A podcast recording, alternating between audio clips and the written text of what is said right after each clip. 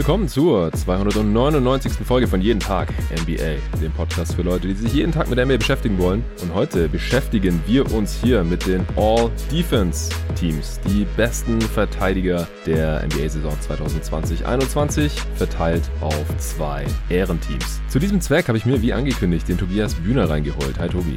Hi Jonathan. Bevor wir gleich in die All-Defense-Teams eintauchen, gibt's mal wieder Shoutouts für die guten Menschen, die jeden Tag NBA schon supporten über steadyhq.com slash jeden Tag NBA. Das ist die Supporter-Plattform für dieses Podcast-Projekt. Es sind vier neue Bankspieler dazugekommen. Christoph Hofmann, Martin Sämann, Vincent Heinlein und noch ein Supporter, der gesagt hat, sein Shoutout geht gerne an seine Jungs P-A-D-A, P-A-D-As. Ich weiß es nicht, wie man es ausspricht, aber der Shoutout ist hiermit erledigt. Auch das ist möglich. Ein weiterer Supporter wollte gar keinen Shoutout haben. Auch das geht. Dann müsst ihr mir einfach nur kurz Bescheid geben. Außerdem sind noch zwei Starter dazugekommen seit den letzten Shoutouts hier. Frederik Boissel, vielen Dank dir und der Daniel Jahn, der Präsident vom Fanclub der New York Knicks, Knicks Nation Germany, habe ich hier auch schon äh, immer mal wieder erwähnt. Wir sind auch immer wieder, also mit dem Daniel, du, Tobi, auch ich, immer wieder in Diskussionen auf äh, NBA Twitter, auch mit anderen Jungs vom Knicks Nation Germany Fanclub, wie jetzt diese Mitgliedschaft bei Steady HQ für jeden Tag NBA zustande kam. Das war eigentlich ganz witzig. Hatten wir hier im Pod auch mal besprochen bei Eastern Conference Power Rankings. Da ging es um die gegnerische Dreierquote Torquote der Knicks. Das war ja über weite Strecken der Saison ein Thema, weil die einfach so historisch unglaublich schlecht getroffen haben. Also die Gegner der Knicks gegen die Knicks Defense, sodass man das halt nicht wirklich erklären konnte. Also war quasi ein statistischer Ausreißer. Und du hast gesagt, äh, was war nochmal genau deine Wette, deine Aussage? Äh, bis Ende der Saison über 33 Prozent. Genau, und das war so ungefähr zur Saisonhalbzeit, oder? Ja, das war Anfang Februar, also nach 25 Spielen oder so, glaube ich. Also sogar davor sogar noch, ja, okay, noch vor dem All-Star-Break. Ja, der Daniel hat dagegen gewettet äh, als Fan und jetzt im Endeffekt, wo ist die Quote gelandet? Weißt du es auswendig? 33,9 oder so waren es, als ich das letzte Mal nachgeguckt habe. Ja, also ordentlich drüber auf jeden Fall. Also das ist zur Mitte zurück regressiert, wie man es eigentlich auch erwarten konnte, wie du es auch erwartet hast. Äh, der Daniel hat das Gegenteil gehofft, hat verloren aber Wettschulden sind Ehrenschulden und äh, die wollte er dann auch bei dir begleichen. Du hast dann aber gesagt, ey, lass mal, stehst doch lieber eine Mitgliedschaft ab bei jeden Tag NBA. Hat mich überrascht, fand ich aber eine sehr coole Aktion von dir. Vielen Dank. Und der Daniel hat gesagt, ja, er wollte sowieso supporten und äh, macht er natürlich und deswegen ist er jetzt hier auch als Starter dabei. Vielen, vielen Dank dir, Daniel und äh, viel Erfolg natürlich auch jetzt den New York Knicks. Endlich mal wieder in den Playoffs zum ersten Mal seit 2012, 13. Nicht ganz so lange nicht mehr dabei gewesen wie meine Phoenix Suns, aber ich ich kann auf jeden Fall nachvollziehen, wie sich das jetzt anfühlt. Ja, falls du, lieber Hörer oder liebe Hörerin, auch dieses Podcast-Projekt supporten möchtest, dann kannst du das tun auf steadyhq.com slash jeden Tag NBA oder jeden Tag NBA.de eingeben, dann wird man auch automatisch zur Steady-Seite weitergeleitet, aktuell noch. Und dann bekommt man hier nicht nur einen Shoutout, man äh, kann mir auch direkt über Steady schreiben. Ja, einfach so ein bisschen quatschen, mache ich auch ganz gerne, nutzen auch viele Supporter. Äh, oder wenn es auch Gewinnspiele gibt, wie aktuell auch. Man kann gerade noch den von Daniel Theiss signierten Basketball gewinnen. Noch bis äh, Freitag 23.59 Uhr dürfen die Supporter mir da schreiben, um im Lostopf zu landen. Außerdem gibt es ein PlayStation 4 Spiel, auch signiert von Daniel Theiss zu gewinnen. Äh, wenn ihr mitmachen wollt, dann schreibt mir bitte, ob ihr den Ball oder das PlayStation-Spiel gewinnen möchtet, denn äh, es wäre Quatsch, wenn am Ende jemand das PlayStation 4-Spiel gewinnt, der gar keine PlayStation 4 hat zum Zocken. Das äh, könnt ihr tun, einfach direkt Nachricht schicken auf SteadyHQ. Die anderen, die nicht supporten, bekommen auch noch eine Chance. Da müsst ihr mir auf Instagram oder Twitter folgen unter jeden Tag NBA und die Augen offen halten. Da werde ich dann morgen, also am Freitag, dieser Pod kommt entweder spät am Donnerstag noch oder dann morgen am Freitag, je nachdem. Also ihr habt dann auf jeden Fall noch die Chance, mir dazu folgen und die Augen offen zu halten. Da wird es dann einen Post geben und dann gibt es da ein kurzes Zeitfenster, wo ihr euch auch quasi bewerben könnt, im Lostopf zu landen. Für diese beiden von Daniel Theiss signierten Sachen. Das Interview mit ihm, das gab es ja Anfang der Woche Woche hier im Pod. 20 Minuten Interview mit Daniel Theiss hat mir sehr viel Spaß gemacht und kam auch gut an. Wenn ihr es noch nicht gehört habt, gerne da reinhören. Ansonsten gibt's noch andere Vorteile, wenn ihr Supporter werdet bei jeden Tag NBA. Kommt drauf an, ob ihr Bankspieler, Starter oder All-Stars werdet. Das sind die drei Support-Stufen, die es gibt für drei, fünf oder zehn Euro im Monat, je nachdem, was ihr euch da leisten könnt oder wollt, gibt's dann auch noch weitere Goodies für euch. Ja, vielen Dank und dann kommen wir jetzt auch zu den All-Defense-Teams. Ich bin sehr, sehr gespannt. Tobi, wie schwer oder leicht fiel es denn dir, hier diese zehn besten Verteidiger dieser Saison zu küren und auf diese zwei All-Defense-Teams zu verteilen? Ja, schon, schon sehr, sehr schwierig. Also über den Sinn und Zweck von so Awards wie dem Defensive Player of the Year oder den All-Defenses-Team wird ja relativ viel drüber diskutiert. Auch, mhm. weil man halt generell sagen muss, es ist schwierig, wenn man jeden Spieler in der Liga irgendwie defensiv bewerten möchte. Traue ich auch mir selbst nicht zu. Ich habe jetzt für den Podcast nochmal viel, viel gescoutet, aber wenn du mir da gleich irgendwie einen Case für einen Spieler machst, von dem ich genau weiß, du hast dreimal so viele Spiele von ihm gesehen wie ich, dann glaube ich dir das. Und klar, ich kann irgendwie mit dem widersprechen, wenn ich was anderes gesehen habe in der Zeit, die ich gesehen habe, aber man kann halt im Gegensatz zu der Offense in vielen Bereichen einfach schwer mit Stats unterlegen oder generell irgendeine Vermutung darüber ziehen, was so in der restlichen Zeit passiert ist. Deswegen, also es gab so ein paar Fälle, wo es mir relativ einfach gefallen ist, wo es auch recht klar war, wen ich da wo sehen würde, aber an anderen Stellen fiel es mir auch extrem schwierig und ich bin da jetzt nicht unbedingt so, dass ich sage, okay, ich habe jetzt die zehn Spieler und das sind die ultimativen zehn Spieler. Das ist ehrlich gesagt doch das, was mir irgendwie so bei der Defensive Player of the Year Konversation immer am meisten auf den Keks geht, wenn so mhm. jemand sagt, okay, Ben Simmons ist 100% der Defensive Player of the Year und es gibt überhaupt kein Argument dagegen. Ha, ja. Irgendwie, irgendwie Argumente zuhören muss man dann doch schon noch, gerade bei sowas, das jetzt sehr, sehr Scouting-lastig ist. Ja, ansonsten ist vielleicht wichtig anzusprechen, dass es hier einzig und allein um den Impact in dieser Saison geht. Also ganz oft, wenn ich irgendwie Defensive Player of the Year oder äh, All Defensive sehe, geht es dann irgendwie drum, ja, wer sind denn die besten Verteidiger in der Liga? Das ist für mich nicht unbedingt dasselbe, weil ja. wir reden hier über eine einzige Saison, eine bestimmte Rolle, ein defensives System, in dem der Spieler gespielt hat, was für viele Spieler schon sehr ausschlaggebend ist, was sie denn eigentlich dazu beitragen dürften zu dem System. Also es gibt einen sehr, sehr prominenten Fall, zu dem wir nachher noch kommen können. Ähm, das das finde ich da wichtig, irgendwie dazu zu sagen. Es gibt ja immer wieder so Beispiele der letzten Jahre. Also ich weiß nicht, Eric Bledsoe hat sich in, in einigen All-Defensive-Teams wiedergefunden, weil er halt mhm. so perfekt in dieses Milwaukee-System gepasst hat und hat sich dafür auch definitiv verdient gehabt. Aber ja. man sieht jetzt dieses Jahr bei New Orleans, also ich habe ehrlich gesagt nicht mehr bei Ray nachgedacht für das Ranking hier. Ähm, da sieht man halt, dass sowas nee. nie, nie völlig kontextfrei ist von den Dingen außenrum. Ja, es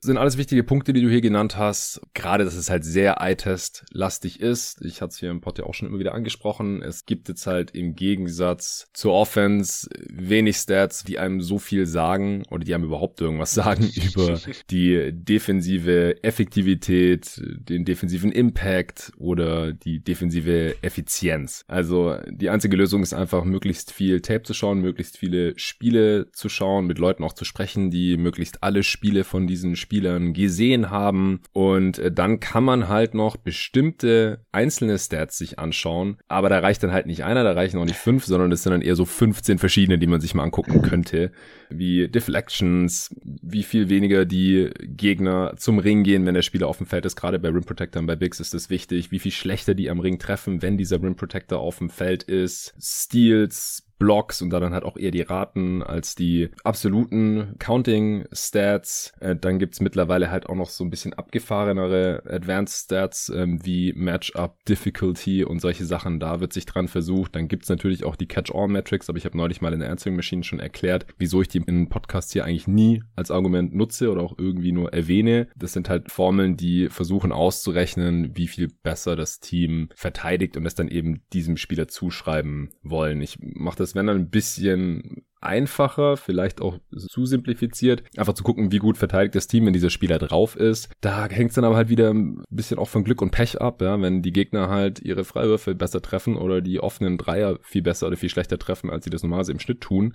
Nur wenn dieser Spieler draufsteht, dann ist das halt auch kein defensiver Impact. Ja. Das funkt da alles so ein bisschen dazwischen und das äh, macht es nicht einfacher, hier zu 100% überzeugende Cases zu machen. Aber ich bin trotzdem zuversichtlich, dass der Pod interessant sein wird. Ich bin gespannt, wie die Überschneidungen bei uns aussehen. Im First Team, da war ich mir auch relativ schnell sicher. Im Second Team, da kann man sicherlich mehr diskutieren, beziehungsweise bin ich mir beim am allerletzten Spot immer noch nicht ganz sicher. Ja, es ist dann halt hier auch wieder die Frage, wie schwer wiegen die gespielten Spiele und die gespielten Minuten Äh, denn gerade auch in der Defense, ich meine, wir wissen ja bei manchen Spielern, gerade bei Superstars, dass die eigentlich zu den besten Defendern der Liga gehören. Aber weil die dann in der Regular Season über 60, 70 Spiele jetzt eine, auch so eine große offensive Last noch tragen mussten, dann geben die natürlich nicht alles in der Defense. Und dann ist halt die Frage, nimmt man lieber einen Rollenspieler mit rein, der erstens mal eine viel kleinere offensive Rolle hat und da weniger Energie aufbraucht und dann halt auch noch viel weniger Minuten spielt, weil er vielleicht nur von der Bank kommt oder so. Äh, und in der wenigen Spielzeit, da verteidigt er sich halt den Arsch ab. Nimmt man dann halt eher den rein. Ja, das ist, das ist alles schwierig, was man da im Endeffekt dann honorieren möchte. Und klar, es ist nur auf die Regular Season bezogen. In den Playoffs, da äh, kann es dann schon wieder ganz anders aussehen. Aber das ist bei den All-Defense-Teams und auch beim Defensive Player of the Year, den ich auch hier bei den Awards-Updates immer wieder diskutiert hatte und da eben schon ähnlich rangegangen war, wie ich es jetzt hier gerade dargelegt mhm. habe, ist es ja immer das gleiche Thema. Dann äh, würde ich sagen, wir fangen einfach mal an. Ich würde auch vorschlagen, dass wir mit dem First Team anfangen und uns nach unten arbeiten, genauso wie wir es auch bei den All-Rookie-Teams und bei den All-NBA-Teams hier im Pod schon gehandhabt hatten. Denn je weiter man nach unten kommt, desto mehr Kandidaten gibt's mhm. und desto mehr Alternativen kann man da dann diskutieren. Deswegen äh, würde ich sagen, wir fangen einfach ganz oben an. Äh, wer war dein erster No-Brainer fürs All-Defense First Team 2020-21? Ja, also die erste Wahl, die mir wirklich unfassbar einfach fiel, war Rudy Gobert als Big im First Team. Ja. Glaubt, das ist so ein, das ist so einer der wenigen Spieler hier, wo man wirklich schwer, also mir schwer tun würde, wenn jemand versucht, einen Case dagegen zu machen, weil, also für mich ist es nicht wirklich eng, wer dieses Jahr der defensiv beste Big der ganzen Saison war. Utah ist die beste Defense der Liga. Sie haben um ihn herum kaum überdurchschnittliche Verteidiger in der Rotation, sogar einige ganz, ganz miese Verteidiger, irgendwie mit Jordan Clarkson etc. Und das gesamte System von Utah basiert einzig und allein auf dem Effekt von einem einzigen Spieler. Nur deswegen funktioniert dieses defensive System. Der einzige Grund dafür ist Rudy Gobert. Also klar, On-Off-Stats mhm. sind immer so ein bisschen wechselhaft oder schwankend, aber man sieht das bei ihm auch ganz schön. Also sie sind mit ihm auf dem Feld zwölf Punkte besser pro 100 Possessions in der Defense. Das ist 99. Percentile und das passt einfach so perfekt zum Eye-Test. Utah ja. rennt die Gegner absolut aggressiv von der Linie und tut alles, damit sie irgendwie in Richtung von Gobert driven müssen und trotzdem trauen sich die meisten Gegner, solange er da steht, einfach nicht mal einen Abschluss am Ring zu nehmen, sondern nehmen irgendwie Abschlüsse aus der kurzen Midrange oder selbst Floater macht er schon schwierig und die Gegner stoppen lieber komplett in der Midrange ab. Also für, für Rim Protection ist ja einer der wenigen Punkte, wo wir irgendwie vernünftige Stats haben und die Gegner Gegner nehmen halt 8% weniger Abschlüsse am Ring, solange er drauf ist. 99. Ja. Percentile. Sie treffen sie auch noch 6,5% schlechter, das 95. Percentile. Und Rim Protection ist immer noch der wertvollste Skill defensiv in der Regular Season. Das ist auch für mich wirklich eine Diskussion. Es gibt immer wieder so dieses Thema, sollten irgendwie auch Perimeterspieler Defensive Player of the Year werden können. Für mich ehrlich gesagt nicht. Aus dem, aus dem ja. einfachen Grund, weil Rim Protection ist so unglaublich. Abschlüsse am Ring sind der effizienteste Wurf im Basketball. Das will immer noch jeder erreichen in der NBA. Ja. Da wollen die Gegner hin. Und wenn du halt einen Typ hast, der das quasi den Gegner im Alleingang wegnimmt, diese Option, die sie unbedingt haben wollen, ist es so unfassbar wertvoll. Und Rudi Gobert ist halt mit Abstand der Beste darin aktuell. Ja, genau. Also, was man einfach sich immer vor Augen führen muss, Rim Protector oder Spieler, die es der gegnerischen Offense sehr erschweren, dass sie zu einfachen Punkten in der Zone kommen können, die beeinflussen damit halt jeden gegnerischen Spielzug, jeden gegnerischen Ballbesitz. Und Perimeter Defender, die können natürlich ihren Gegenspielern das Leben schwer machen. Manche können das extrem gut, auch gegen die besten Offensivspieler dieser Liga. Aber erstens muss man sich vor Augen führen, dass man es ihnen immer nur erschweren kann. Also komplett stoppen, das kann kein Defender. Zumindest nicht alleine. Die meisten NBA Superstars, die kommen trotzdem noch zu ihren Punkten, die kommen trotzdem noch in ihre Spots und die kommen auch noch oft genug an ihrem Gegenspieler vorbei. Also so absolute Lockdown-Stopper-Defense, die ist einfach auch unmöglich. Gibt's einfach nicht. Das wird manchmal ein bisschen überzeichnet, ein bisschen überhyped, aber das kann auch mal in einem Spiel gut funktionieren. Dann schießt der gegnerische Superstar vielleicht auch nur 5 von 20 aus dem Feld oder sowas. Aber über eine größere Sample-Size, über mehrere Spiele in den Playoffs sieht man das ja dann auch oft, ist es einfach nicht möglich. Nicht, nicht one-on-one. -on -one. Das funktioniert nicht. Darüber kann man keine gute Defense aufbauen. Und die Rim Protector, die muss die gegnerische Offense bei jedem Angriff im Auge behalten. Weil du hast ja gerade schon gesagt, das Ziel ist immer noch, obwohl es mittlerweile so viele gute Schützen in der Liga gibt und so viele Dreier genommen werden, ein Wurf direkt am Ring, ein Dunk, ein Layup oder wenn man dabei gefoult wird, ist immer noch effizienter als ein offener Dreier. Deswegen ist das die erste Priorität jeder Offense und wenn man das einigermaßen einschränken kann und das macht halt ein Rudi Gobert und das machen auch noch ein paar andere Bigs auf einem sehr guten Level in dieser Liga, das hat einfach einen so viel größeren Einfluss als jeder Perimeter Defender oder Point of Attack Defender ihn haben kann. Das ähm, muss man sich immer vor Augen führen und deswegen ist es auch sehr, sehr schwer für Perimeter Defender äh, und vor allem auch für Guard Defender Defensive Player of the Year zu werden. Der letzte Guard Defender, der Defensive Player of the Year geworden ist, war Gary Payton in den 90er Jahren. Das ist kein Zufall und das ist auch nichts Neues und auch die einzigen Perimeter Defender in den letzten 20 Jahren, die Defensive Player of the Year geworden sind, war Kawhi Leonard zweimal und einmal Runner Test. Und das waren aber halt auch ziemlich kräftige Forward Defender, die auch noch gute Help Defense spielen, die auch einen Einfluss in der Zone haben und äh, die vor allem halt dann auch zur absoluten Elite gehört haben und Matchup Versatility haben, kleinere Spieler verteidigen können, gegen größere Gegenspieler switchen können. Solche Spieler haben dann vielleicht mal noch eine Chance und das hängt dann aber auch wieder damit zusammen, wie gut sind die defensiven Bigs in dieser Zeit, also in dieser Saison. Kawhi Leonard ist halt auch Defensive Player of the Year geworden, wo sich gerade nicht unbedingt defensive Bigs als Defensive Player of the Year aufgedrängt haben. Und das, die Situation haben wir halt gerade nicht. Ja? Mittlerweile ist Rudy Gobert eigentlich eher so ein, so ein Abo-Defensive Player of the Year und dahinter drücken halt gleich noch so zwei, drei, vier andere Kandidaten, die man äh, nehmen könnte, wenn Rudi Gobert mal, was weiß ich, eine halbe Saison verletzt sein sollte oder sowas, was wir natürlich hoffen. Deswegen, ja, Rudi Gobert gehe ich natürlich mit. Ich habe auch schon genug in diesem Podcast über ihn gesprochen. In diversen Awards-Updates war der eigentlich schon die ganze Saison der Favorit war. Ich habe auch in der letzten Folge mit Nico nochmal gesagt, weil wir ihn noch als Third Team All-NBA Center reingenommen haben. Natürlich nur wegen der Defense, weil die Offense hält sich wirklich in Grenzen. Du hast ja neulich auf Twitter auch einen äh, Case gemacht, dass er trotzdem wichtiger ist als äh, jeder Offensivspieler der Jazz, äh, namentlich auch Donovan Mitchell, weil sein defensiver Impact in der Regular Season einfach so groß ist. War auch ein bisschen eine schwierige Fragestellung von Hassan. Shoutout an ihn hier an dieser Stelle. Wer die Nummer eins ist bei den Jazz und Nummer eins ist halt, ja, kann man sehr breit definieren. Viele haben das sowieso dann als äh, erste Option in der Offense oder sowas verstanden und das ist Rudy Gobert natürlich nee, klar. beileibe nicht. Aber defensiv einfach so gut, dass er damit sogar in äh, All-NBA-Team aufgestellt werden muss, fraglos und sollte auch der Defensive Player of the Year sein, keine Frage. Und deswegen natürlich auch hier im All-Defense First Team, was übrigens auch nicht immer der Fall war. Es gab auch Spieler, die Defensive Player of the Year geworden sind, es aber nicht ins All-Defense First Team geschafft haben, weil die Voting-Gremien da unterschiedlich waren. Das ist gar nicht mehr so jetzt. Da äh, All-Defense wurde von den Coaches gewählt und der Defensive Player of the Year von den Medien. Und da gab es in der Vergangenheit Diskrepanzen bei, ich glaube, Mark Gasol und Tyson Chandler. Hätte ich nochmal nachschauen sollen. Ist auch egal, nagelt mich nicht drauf fest. Gab es auf jeden Fall schon. Bei uns gibt es nicht. Rudy Gobert ist im First Team keine Frage.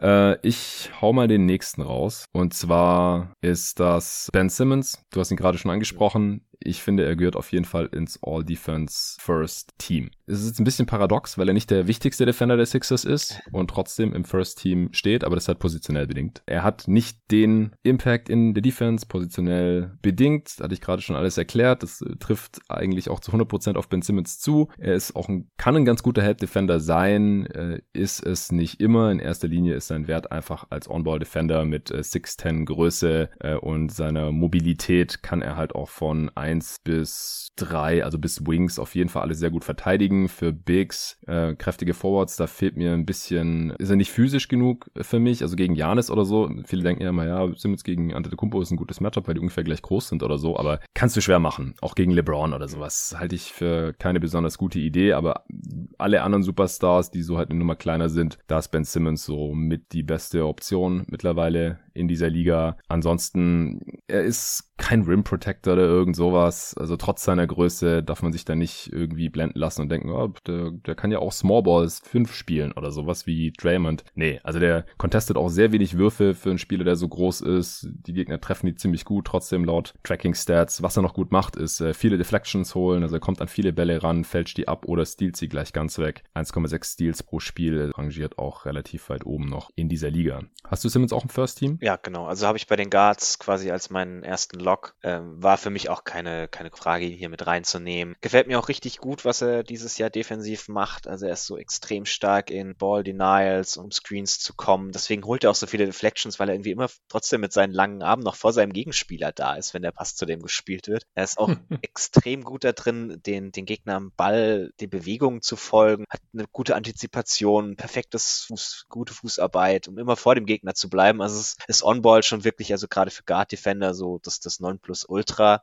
Ich finde, er hat auch Off-Ball dieses Jahr ein bisschen mehr Impact, wo Wobei das, glaube ich, mehr daran liegt, dass, dass Philly ein bisschen ihr System umgestellt haben. Also sie, sie spielen nicht mehr ganz so harten Drop mhm. mit Embiid, sondern bringen ihn ein bisschen höher und helfen dafür viel mehr mit den, mit den guten Perimeterverteidigern, die sie ja haben. Also ähm, sprechen heute vielleicht noch den einen oder anderen davon an. Das merkt man auch bei Simmons, dass er da ein bisschen mehr machen soll auf Ball. Also ich finde, sein Impact ist dieses Jahr defensiv ein bisschen, bisschen größer als in den vergangenen Jahren auch. Ja, gut, dann sind wir uns da ja einig, was Simmons angeht. Dann hau du doch mal deinen nächsten raus. Hast du noch einen Lock fürs First Team? Ja, ich habe bei den, den Forwards noch einen Lock und zwar Janis ist für mich mhm. der, der beste Wing Forward Defender, wie auch immer man das, das gerne nennen möchte, dieses Jahr. Und zwar ist er auch so der einzige nicht-Big, den ich tatsächlich mal für, für den Defensive Player of the Year in Erwägung ziehen würde. Ähm, aus dem einfachen Grund, dass vieles von dem, was er tut, eigentlich in dieselbe Aufgabenschiene passt von, von einem Big. Also er ist als Help, ja. wie gesagt, Help Defender so unfassbar gut mit seiner, mit seiner Rim Protection als Helfer, dass das alleine irgendwie schon dem Gegner auch massiv Würfe am Ring wegnimmt nimmt und damit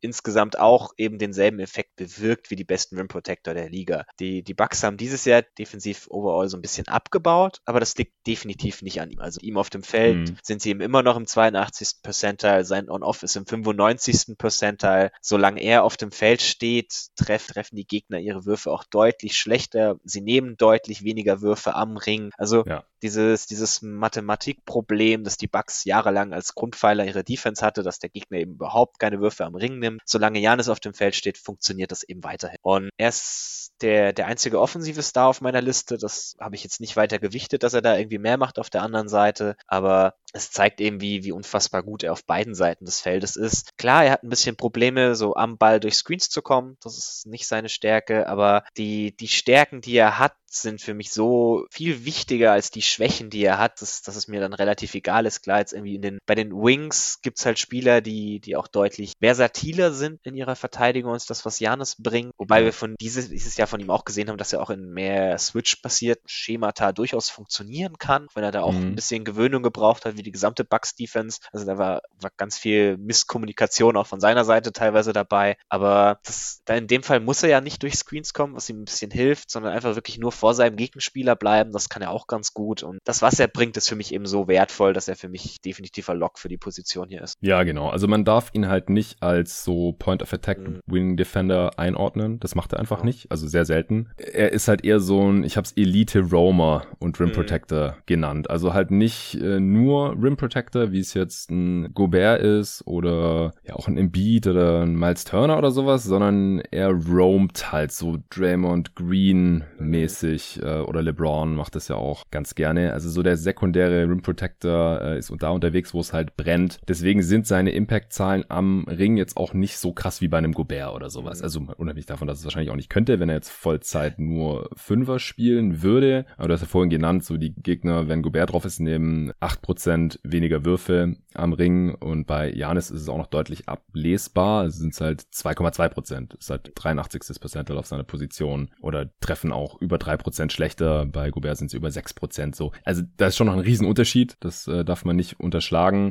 Aber man sieht bei Janis halt auch einen Einfluss auf jeden Fall in der gegnerischen Halfcourt-Effizienz. Das äh, ist bei den krassen Rim Protectern auch so. Und bei den ganzen anderen Positionen ist es halt nicht immer so ablesbar. Und was dann bei den Bigs manchmal nicht da ist, ist dass die halt auf die Transition Defense äh, kaum einen Einfluss haben, weil sie einfach nicht da sein können, ja, weil sie zu langsam sind. Bis sie da sind, ist der Transition-Abschluss halt schon erfolgt meistens. Und bei Janis, der hat da noch einen relativ großen Einfluss drauf. Und äh, das ist dann halt eher wieder wie bei äh, anderen mobileren Defendern. Bei Draymond Green zum Beispiel ist es auch so. Also er ist einfach unglaublich vielseitig in der Defense, nimmt an unglaublich vielen Stellen der Defense Einfluss. Wenn er einen gegnerischen Wurf contestet, dann gehört er da auch mit zu den Besten der gesamten Liga. Also die Würfe laut Tracking Stats, die Gobert beeinflusst, werden noch mit 50 Prozent getroffen. Das ist ein sehr elitärer Wert. Alles um die 50 Prozent ist sehr, sehr gut. Bei Janis sind es 52%. Prozent. Der ist auch ganz oben mit dabei.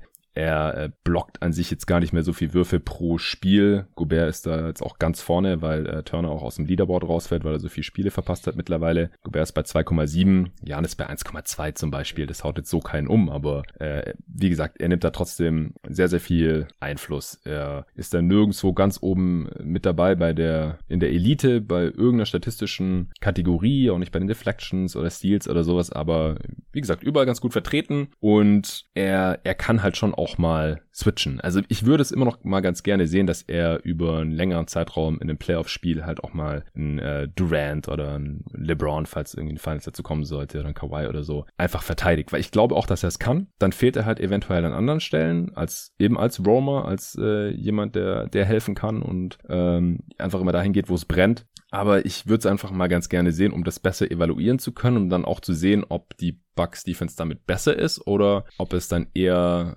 mehr schadet, dass er dann halt an anderen Stellen als Help Defender fehlt, weil er halt nicht so von einem KD wegrotieren kann zum Beispiel.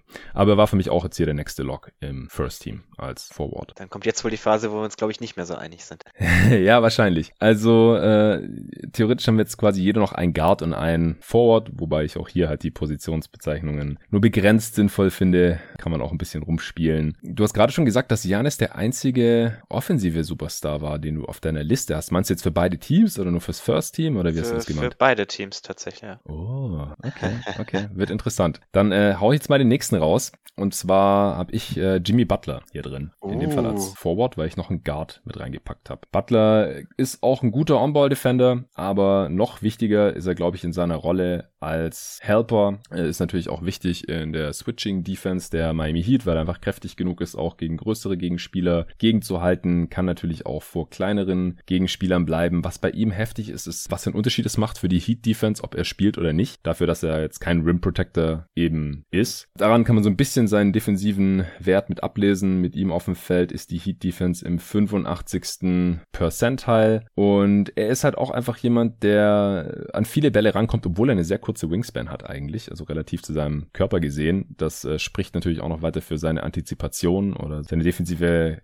Cleverness. Äh, er führt die Liga auch in Steals per Game an, was per se noch kein Qualitätsmerkmal ist für gute Defense, denn wenn man viel gambelt und äh, oft versucht auf den Ball zu gehen und das eben auch oft genug nicht klappt, dann reißt man natürlich unendlich viele Löcher in die eigene Team-Defense. Da gab es auch schon diverse Spieler in der Liga-Historie, die so äh, über zwei Steals pro Spiel geholt haben, aber dann hat es halt auch fünfmal nicht geklappt pro Spiel oder sowas und unterm Strich ist da dann natürlich eher davon abzuraten. Bei Jimmy Butler ist es nicht so. 2,8 Steal Percentage ist auch im 99. Percentile auf äh, seiner Position. 3,5 Deflections ist auch ganz oben mit dabei. Er fault überhaupt nicht beim Verteidigen. Das ist im 100. Percentile. Das ist auch immer noch so eine Statistik, wo ich ganz gerne drauf schaue, weil äh, du kannst natürlich gut verteidigen und hart verteidigen und alles, aber wenn du halt dann ständig faulst und dem Gegner dadurch Freiwürfe schenkst oder die dann früher im Bonus sind oder sowas, dann schadet es der eigenen Defense natürlich auch. Klar, hier und da gibt's mal Situationen, da sollte man lieber faulen, bevor der Gegner irgendwie einen freien Dank hat oder sowas. Aber unterm Strich ist es eher ein gutes Zeichen, wenn man eine niedrige Foulrate hat und halt sauber verteidigt, dem Gegner keine Punkte schenkt und natürlich auch selber nicht die eigene Spielzeit irgendwie gefährdet. Äh, du hast Jimmy Butler nicht im First Team? Nee, nee. Also ich habe bei den, bei den Forwards so ein Tier mit dem zweiten und dritten und dann nochmal so ein größeres Tier, so von vier bis sieben ungefähr. Und in dem zweiten davon ist Butler auch damit drin. Ähm, ich habe ihn dann okay. knapp in keins der beiden Teams genommen. Hatte ich schon davor. Oh, gar nicht. Okay. Nee, nee, ich, also ich habe ihn gar nicht drin. Also ist dann eher so der, der sechs, sechste, siebte Forward. Also wenn wir noch ein drittes, drittes Team machen würden, wäre er wohl dabei. Mhm. Aber ähm, so hat er es knapp nicht reingeschafft. Also so das mit das Beeindruckendste an ihm hast du ja erwähnt, dass er Offball wahnsinnig gut darin ist, das Spiel zu lesen. Also er, du hast immer das Gefühl, er kann genau ansagen, was die Gegner jetzt tun werden. Mir ist das Offball manchmal ein Tick zu inaktiv. Also er macht manche Rotationen nicht, die die andere mhm. Spieler machen würden. Das ist gar nicht unbedingt ein Vorwurf. Ich glaube, das ist halt so Teil dieses offensive Superstars sein. Es ist einfach verdammt schwierig, äh, über 35 Minuten auf beiden Seiten des Feldes irgendwie in jeder Sekunde Vollgas zu geben. Also und ich glaube, dem fällt er manchmal auch so ein bisschen zum, zum Opfer. Äh, On-Ball ist ja natürlich mit seiner, mit seiner Körperstärke richtig gut. Also es, du kannst den einfach nicht wegschubsen, egal wer da auf der anderen Seite steht, egal wie ja. körperlich kräftig die sind, der bewegt sich einfach nicht. Das ist schon, das ist, glaube ich, so ein bisschen so ein underrateder Aspekt von, von On-Ball-Defense. So Spieler, mhm. die einfach einen wahnsinnig starken Körper haben, dass du sie, dass du sie überhaupt nicht, äh, dass du überhaupt keinen Space verschaffen kannst, indem du so in sie reinbumpst. Und ja, ja aber also ich, ich, ich mag ihn auch als Defensivspieler, aber für mich hat es hier knapp nicht gereicht. Okay, ja, dann bin ich mal gespannt, wen du stattdessen reingepackt hast. Erstmal ins First Team. Ich habe stattdessen noch als zweiten Forward Draymond Green. Ah, den habe ich im Second Team. Ah, okay, ja. okay. Also den Case kann man auf jeden ja. Fall machen keine Frage. Ich habe halt versucht, hier, ähm, also außer Gobert und Antetokounmpo dann nicht mhm. nochmal so ein, also okay. Greens Wert als Defender ist auch zu einem großen Teil als äh, Rim Protector. Ja. Wobei im zweiten Team, ja, ist es eigentlich egal. Ich hätte noch das First Team reinstecken können. Da habe ich auch noch zwei äh, ähnliche Spielertypen wie Antetokounmpo und Gobert mit reingepackt. Deswegen ist nicht wirklich ein Argument. Also ja, ich habe gar nichts dagegen, hier Draymond Green anzupacken. Ja, ich finde diese, diese Roamer-Typen, wie du es vorhin beschrieben hast, sind halt irgendwie der wertvollste Forward-Typ. Gerade während der Regular Season, ja. weil sie so viel dazu bringen und Golden State ist eben eine Top 5 Defense und der Hauptgrund dafür heißt Draymond Green. Also er ist ja. gerade, also gerade die, womit das ein bisschen rausgerissen hat für mich, waren auch viel die, die letzten Wochen, wo den Warriors ja andere Bigs fehlen und er dann eben viel auch als einziger Big auf dem Feld steht und da ist er dann schon nochmal deutlich wertvoller. Das ist vielleicht ein bisschen ja. gemein, wenn man hier, hier als Forward wertet, ähm, obwohl sein, sagen wir mal, größter positiver Impact dann eigentlich in den Phasen Phasen kam, wo er als Big gespielt hat, aber ja, ich mache die Positionierung nicht. ja, und er ist ja auch schon äh, in de, genau derselben Rolle ja. eigentlich, also nur als ja, sehr seltener genau. Small Ball 5er Defensive Player of the Year geworden. Ja, also er hat ja auch Anfang der Saison viel neben einem anderen Big gespielt und auch da hat die Defense sehr gut funktioniert und das war jetzt nicht unbedingt, äh, also dafür würde ich jetzt nicht unbedingt Kevin Looney oder James Wiseman lief es ein bisschen schlechter, aber auch noch funktioniert. Da würde ich jetzt nicht unbedingt den beiden den Hauptcredit dafür geben, sondern eben immer noch Draymond mhm. Green. Und ja. man sieht eben, sobald er auf dem Feld steht, so dieses Feeling für, für das Spiel, so dieses defensive Spielverständnis und diese wahnsinnige Kommunikation, die er auch hat mit seinen Mitspielern. Also du wirst in der, in der Defense wirst du keine Sekunde sehen, wo Draymond Green still steht, weil selbst wenn er eigentlich steht, ist er die ganze Zeit dabei, mit den Armen irgendwie durch die Gegend zu winken und seinen Mitspielern zu sagen, wo sie denn gefälligst hinlaufen sollen. Und ja, ja das ist ein schwer zu belegendes Teil von Defense. Also Marc Gasol war da auch immer ganz groß drin und auch da kommt man immer irgendwie sagen, ja, okay, gut, wie viel macht das jetzt wirklich aus? Aber ich glaube, das ist schon wahnsinnig wichtig für ein Team. Und er ist halt ein sehr, sehr starker Help Defender. Also er rotiert sehr viel, ist ganz, ganz viel in den Driving Lanes und zwingt damit die Gegner zu Abschlüssen, die sie nicht unbedingt haben wollen oder dazu, dass sie über den Drive komplett abbrechen müssen. Wenn er, wenn er als Big im Pick and Roll involviert wird, ist er auch da sehr, sehr versatil einsetzbar. Das ist so ein bisschen der Unterschied auch zu den klassischen Bigs, die ich hier drin habe. Also er kann viel switchen, er kann dann auch immer wieder zurückrotieren. Also ich finde eben das, was er, was er mitbringt, so, so wahnsinnig wertvoll. Klar, es ist ein bisschen verzerrt, weil er halt viel diese Big-Rolle einnimmt und man ihn damit dann eigentlich mit den Bigs vergleichen müsste, die ich hier drin habe. Das ist vielleicht für die Forwards ein bisschen gemein, aber mhm. ich finde ihn halt, also ich, ich habe kein Problem damit, mehr so, mehr dieser Help-Typen mit ins, mit in das Team zu nehmen, wenn dafür irgendwie jemand anders am Ende rausfällt. Ja, genau. Also er hat auch einen ähnlichen ablesbaren defensiven Einfluss, wie es halt bei Janis ist und, und kann halt dann äh, mit den klassischen großen Big Rim Protectoren da dann nicht ganz, ganz mithalten. Mhm. Das ist klar. Außer, was krass ist, äh, bei der gegnerischen Quote bei den Würfen, die er verteidigt hatte, die beste der Liga. 48 Prozent. also bei diesen Tracking Stats ja immer ein bisschen mit Vorsicht genießen. Ich würde da jetzt nie das auf ein, zwei Prozent genau nehmen. Deswegen fahre ich das jetzt auch nicht mega ab hier. Aber es ist auf jeden Fall ein Hinweis, wie sehr Draymond Green seine Gegenspieler noch beim Treffen der Würfe stören kann. Ja, klar, er ist nur 6'6 groß, äh, aber er hat halt eine unglaubliche Wingspan von 2,16 Meter, wenn mich gerade nicht alles täuscht. Das ist halt schon krass, mit dass er da mit seinen langen Armen und halt vor allem auch mit seiner Antizipation und seiner Cleverness äh, machen kann und dann halt auch immer diese super weichen Faktoren, äh, die defensive Kommunikation äh, mit den Mitspielern und das äh, Ausrufen der gegnerischen Plays und so, das äh, muss hier natürlich auch noch irgendwie mit einfließen. Wobei, ähm, ja, wir das einfach nur ein Stück weit mitkriegen können vor unseren Bildschirmen oder dann müssen wir es halt irgendwie lesen bei irgendwelchen Beatwritern, die da immer irgendwo äh, nah am Spielfeldrand sind oder von Mitspielern oder von Coaches, aber die haben natürlich da immer wieder ihre eigene Agenda, wenn die dann Spieler X oder Y dafür den Defensive Player of the Year pushen wollen oder so. Doc Rivers. äh, aber ich denke, ja, Draymond Green, da sind wir uns auf jeden Fall einig. Ich habe überhaupt kein Problem hier ins äh, First Team reinzustecken. Er ist auch bei der Steal Percentage übrigens im 96. Percentile, also auch ein bisschen noch defensiver Playmaker nach wie vor. Bei den Deflections ist er ganz weit vorne mit dabei. Äh, wo er ein bisschen rausfällt im Vergleich mit den ganzen anderen Elite-Defendern hier ist die Foul Percentage, also Draymond Green. Der fault schon ganz gerne mal. Da ist er nur im 54.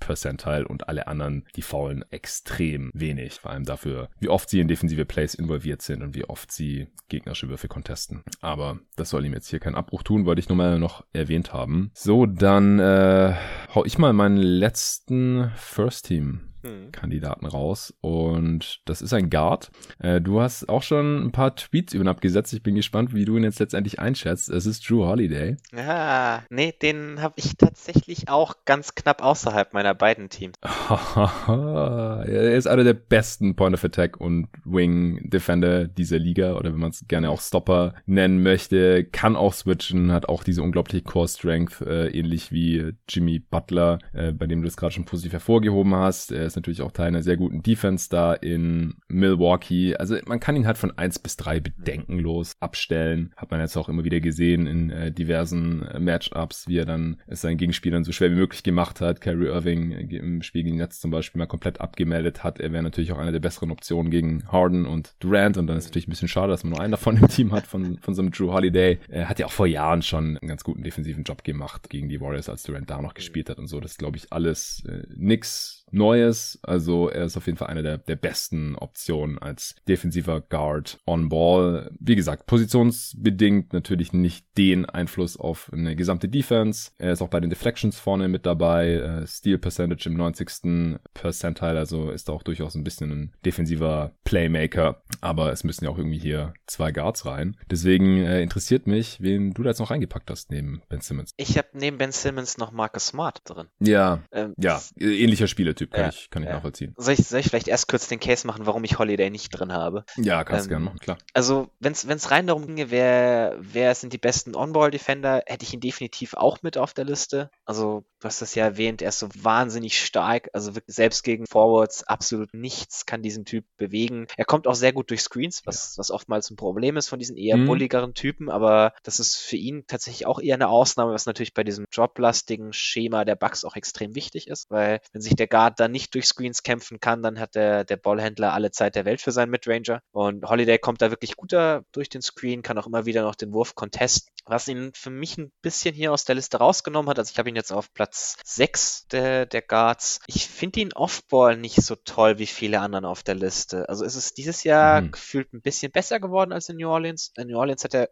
Phasen dabei gehabt, wo er Offball wirklich gepennt hat. Und das ist, das ist für mich so ein, so ein No-Go, wenn du auf dieser, sagen wir mal, sehr elitären Liste landen willst, die hier ist. Aber ich finde seinen Impact da immer noch nicht so groß wie von manch anderen Spielern. Also er, er rotiert nicht so viel in Driving Lanes, er, er spielt nicht so viel die Passing Lanes. Das ist halt auch wieder so ein, bis zu einem gewissen Grad ist das auch wieder so ein Problem des Ballhändlers. Also ich habe ja schon erwähnt, auf meiner Liste sind hier fast nur Spieler, die man jetzt wirklich so in dieses defensive Rollenspielertier pressen würde. Ich habe auch ganz so viel Wert gelegt auf die gespielten Minuten. Das könnte vielleicht an der einen oder anderen hm. Stelle noch ein, noch ein Problem sein, warum wir uns unterscheiden. Also ich ja, da ein bisschen ja, ich, ich würde gar nicht sagen, ich, ich habe es nicht außer Acht gelassen, aber ich tue mich schwer, dann jemanden hier irgendwie rauszunehmen, weil er zwei, 300 Minuten weniger gespielt hat oder zu sagen, wie genau groß ist jetzt der Impact, wenn da jemand 20 Prozent mehr Minuten gespielt hat. Ich habe es eher als Tiebreaker genommen. Okay, okay. Gerade bei Smart jetzt mhm. zum Beispiel, der ist ein ganz gutes Beispiel, weil er ja, halt genau. schon deutlich hat, weniger Minuten gespielt hat als äh, die von mir genannten bisher. Genau, also der hat wirklich, äh, ist jetzt in meinem, meinem First Team auch derjenige mit ab, im Abstand am wenigsten Minuten. Ähm, ich kann verstehen, wenn man ihn dafür abstraft, aber ich finde halt das, was ich von ihm gesehen habe, wieder so so unfassbar stark, so in so einer, mal, per Minute Basis, dass ich ihn hier unbedingt noch mit reinnehmen wollte in das First Team. Und also, dass, dass Boston dieses Jahr defensiv vielleicht enttäuschend ist, müssen wir, glaube ich, nicht diskutieren. Da haben die meisten sie ein bisschen mhm. höher gesehen, aber an Smart liegt das halt meiner Meinung nach wirklich. Also die Phasen, wo er raus war, war ja auch mit Abstand die schlechteste Defensiv von Boston. Also sowohl davor als auch danach mhm. waren sie wieder deutlich besser. Und es liegt halt, er ist halt einer dieser, dieser wenigen Guards, wo ich auch wirklich sagen will, du siehst, wenn er spielt, siehst du seinen Defekt zu quasi jeder Minute. Äh, er wirkt nach seiner Rückkehr von der Verletzung einen Tick langsamer lateral. Also er ist immer noch wahnsinnig kräftig. Wenn er, wenn er mal beim Drive vor seinem Gegenspieler ist, dann, dann prallen die Gegenspieler beim Drive auch einfach an ihm ab. Äh, er hat seit seiner Verletzung, manchmal kommt er nicht so ganz vor seinen Gegenspieler. Also da war, war mhm. vorher sicherlich ein bisschen schneller, aber das ist alles so meckern auf ganz, ganz hohem Niveau. Und er ist halt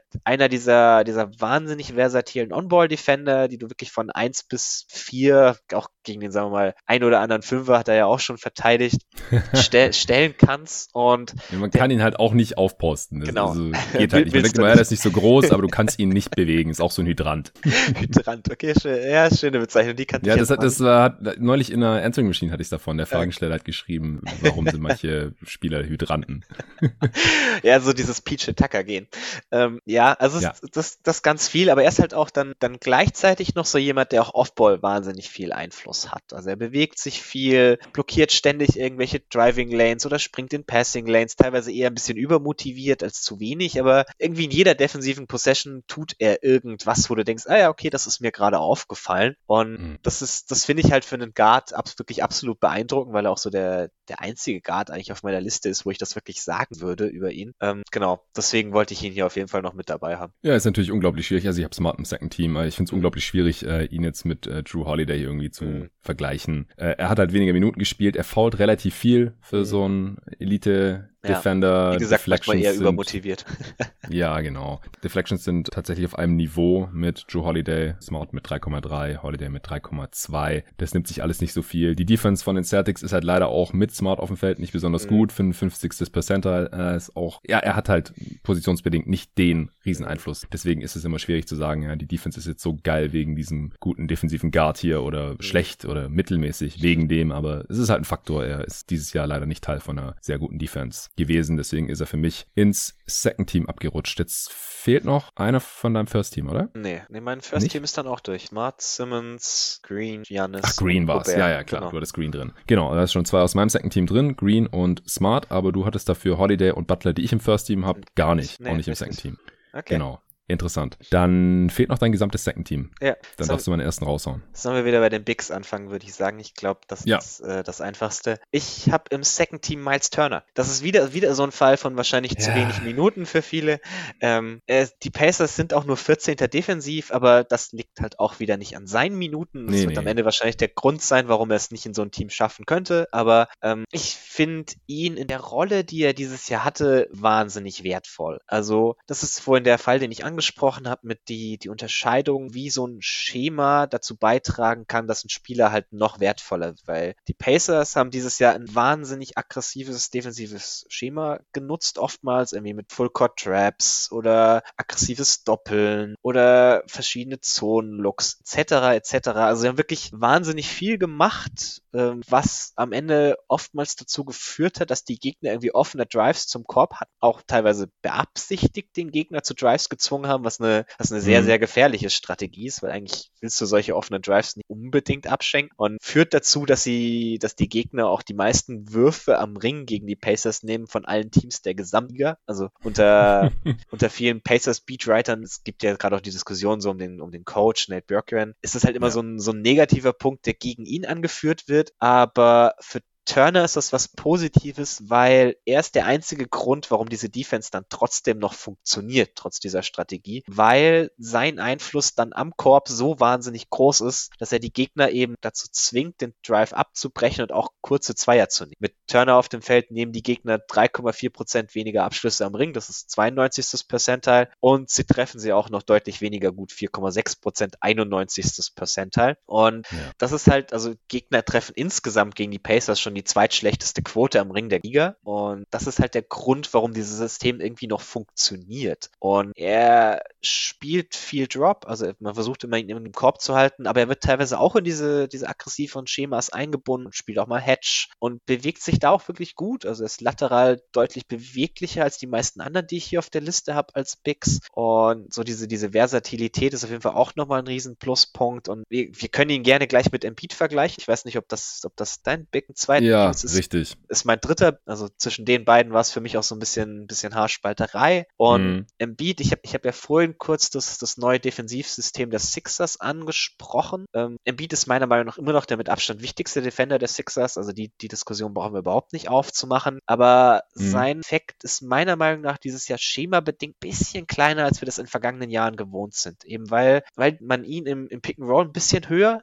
bisschen höher zieht und dann deutlich ja. mehr Hilfe von den Flügeln holt und er dann eben nicht mehr wie bisher, also bisher war es so, dass er einfach einen relativ tiefen Drop gespielt hat und die Gegner dann quasi in der Gobert-Rolle einfach immer einen Midranger gezwungen hat und auch so diese unfassbare Rim Protection ausstrahlen konnte. Das hat er dieses Jahr nicht mehr ganz so stark. Ich persönlich finde das neue Schema der Sixers besser als das alte, also weil es passt einfach sehr gut zu diesen, diesen vielen langen, sehr guten Flügelverteidigern, die sie halt haben mit Simmons, Thibault, Danny Green. Ähm, sie forcieren so einfach viel mehr Turnover, es ist viel weniger vorhersehbar, was sie da eigentlich tun, weil das alte System, das war schon recht leicht auszurechnen, aber mhm. die Anzahl an Possessions, an denen Embiid wirklich im Alleingang irgendwie so entscheidend dabei ist, halte ich einfach für geringer als bei Turner, so in einer Pro-Minut-Basis. Ja, ja, sehr interessant. Ja, aber wenn das System der Sixers halt gut funktioniert und Embiid da mhm. ja trotzdem ein wichtiger Teil ist, oder der wichtigste Teil unserer Meinung nach, dann fällt es mir halt schwer, es ihm irgendwie ne negativ anzulasten. Mhm. Jetzt hier bei der Frage, wer ins All-Defense-Team äh, kommen sollte. Und die Defense der äh, Sixers ist, ist klar. Ist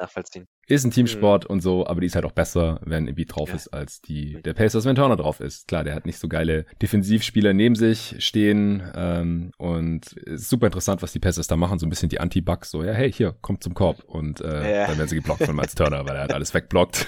ja. Halt, und die Bugs sagen halt, ähm, ja, hier, ihr kommt auf keinen Fall zum Korb und wenn doch, dann werdet ihr halt von Brook Lopez oder Janis Antetokounmpo weggeblockt. Aber hier nimmt man lieber diesen Dreier. Schön, wie das bei den Pacers dann auch funktioniert, wenn äh, Sabonis auf dem Feld steht, weil ja, sie es traurigerweise halt genauso. Ja, da sollte man sich vielleicht mal was anderes überlegen. Aber das ist hier nicht die Frage gerade. Klar, Turner, super defensive Saison, gar keine Frage. Ist auch im 100. Percentile, was äh, Shotblocking-Quote angeht und sowas. Er ist der krasseste Shotblocker der Liga. Er blockt fast jeden zehnten Wurf der Gegenspieler, wenn er auf dem Feld ist. Das ist auch all-time eine sehr, sehr hohe Marke. Äh, ich glaube halt auch einfach, dass Embiid, selbst wenn es jetzt eher theoretischer Natur sein sollte, trotzdem eine größere Präsenz ist. Defensiv äh, ist auch einfach ein größerer Körper, auch One-on-One gegen andere Bigs und solche Sachen. Auch beim Defensiv-Rebound, wenn man das noch mit einfließen lassen möchte in die Defense, ist gar keine Frage, wer, wer der bessere Rebounder ist. Turners äh, Stärke ist das Ausboxen halt nach wie vor leider nicht. Und dann, selbst wenn man es nur als Tiebreaker nehmen möchte, er hat halt noch weniger gespielt als Embiid in dieser Saison. Ich ähm, hatte eher noch mit einem anderen Kandidaten gerechnet, äh, weil der mittlerweile auch so in so Defensive Player of the Year Konversationen zumindest so am hinteren Ende mit reingeschoben wird. Oder ich habe jetzt auch schon auf Twitter gesehen, anderer Leute, All-Defense-Teams, äh, dass dann Clint Capella im Second Team drin ist, statt Embiid oder jetzt halt auch Turner. Was hältst du denn davon? Also ich habe hinter diesen, also ich habe so Turner und Embiid quasi in einem Tier und dann habe ich danach nochmal ein Tier mit nochmal zwei Spielern und einer davon ist Capella. Ähm, mhm. Den anderen kann ich vielleicht auch gleich sagen, das ist so ein bisschen der Homer-Pick äh, Jakob Pölt. Ich weiß nicht, ob wir darüber tatsächlich diskutieren müssen, ja. aber vielleicht, vielleicht erstmal zu, zu Capella. Ähm, ja, also ich kann bis zu einem gewissen Grad verstehen,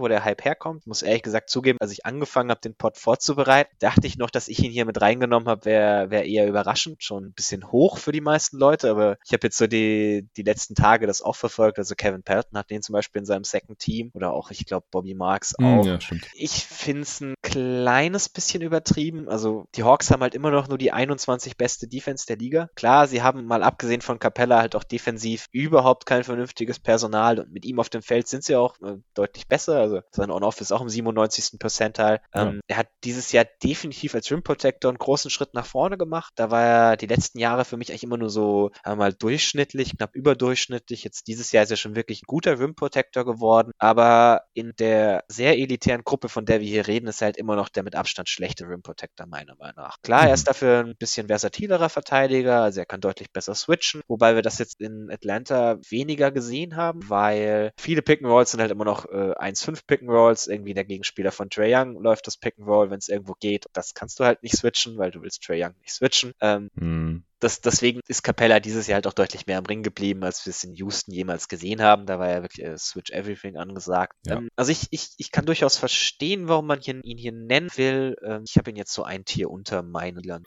Ja, also ist ja auch so ein bisschen, wie du gerade auch schon gesagt hast, systembedingt, ob mhm. er dann besser als Switch Defender aussieht oder als Rim Protector. Und dazu kommt natürlich auch noch, dass er sich ein bisschen verbessert hat. Er ist ja immer noch so, ja, gerade am Anfang seiner Prime jetzt mit knapp 27. Ähm, sein Rim Protection Einfluss auf die Hawks ist natürlich trotzdem immens. Also die Gegner nehmen auch über 6% weniger Würfe am Ring, wenn Capella drauf ist. Aber klar, die Saunaufwerte sind natürlich auch immer sehr, sehr stark abhängig von den Backups. Und die sind auf der 5 sowohl in Utah, also Favors ist irgendwie einfach diese Saison defensiv sehr, sehr enttäuschend, als auch bei den Hawks einfach nicht besonders gut. Wenn man da jetzt einen sehr guten Backup-Defender hat, wie Dwight Howard zum Beispiel, dann sind diese On-Off-Rim-Protection-Werte, wie viel weniger werfen die Gegner am Ring oder wie viel schlechter treffen die da dann gar nicht mehr so toll aus. Also bei Embiid ist es zum Beispiel so, dass die Gegner sogar minimal mehr am Ring abschließen, wenn er drauf ist, als wenn Howard drauf ist. Aber Howard ist halt auch ein mehrfacher Defensive Player of the Year und ist da immer noch ziemlich gut, mhm. selbst auf seine alten Tage.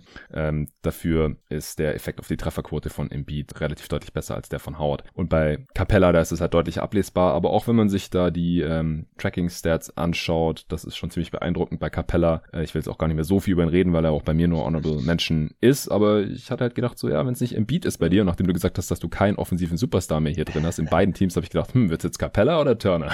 oder Pöltl? nee, aber äh, die Gegner treffen 53% gegen Capella. Ich habe ja vorhin gesagt, alles um die 50% ist ein sehr, sehr guter Wert. Bei Pöltl sind es 51 übrigens, deswegen ist er auch mit da oben drin. Und ähm, laut diesen Tracking-Stats, da äh, contesten halt auch Capella und Pöltl ähnlich viele Würfe wie Gobert, die halt ganz oben mit dabei sind im Beat auch. Äh, alle so knapp acht. Ich will jetzt hier, wie gesagt, nicht auf die einzelnen Nachkommastellen eingehen, weil diese Stats halt doch noch ein bisschen schwammig sind. Also sowohl wie sie getrackt werden, das ist sogar von Arena zu Arena teilweise ein bisschen unterschiedlich, je nachdem, wie die Tracking-Kameras da funktionieren und so.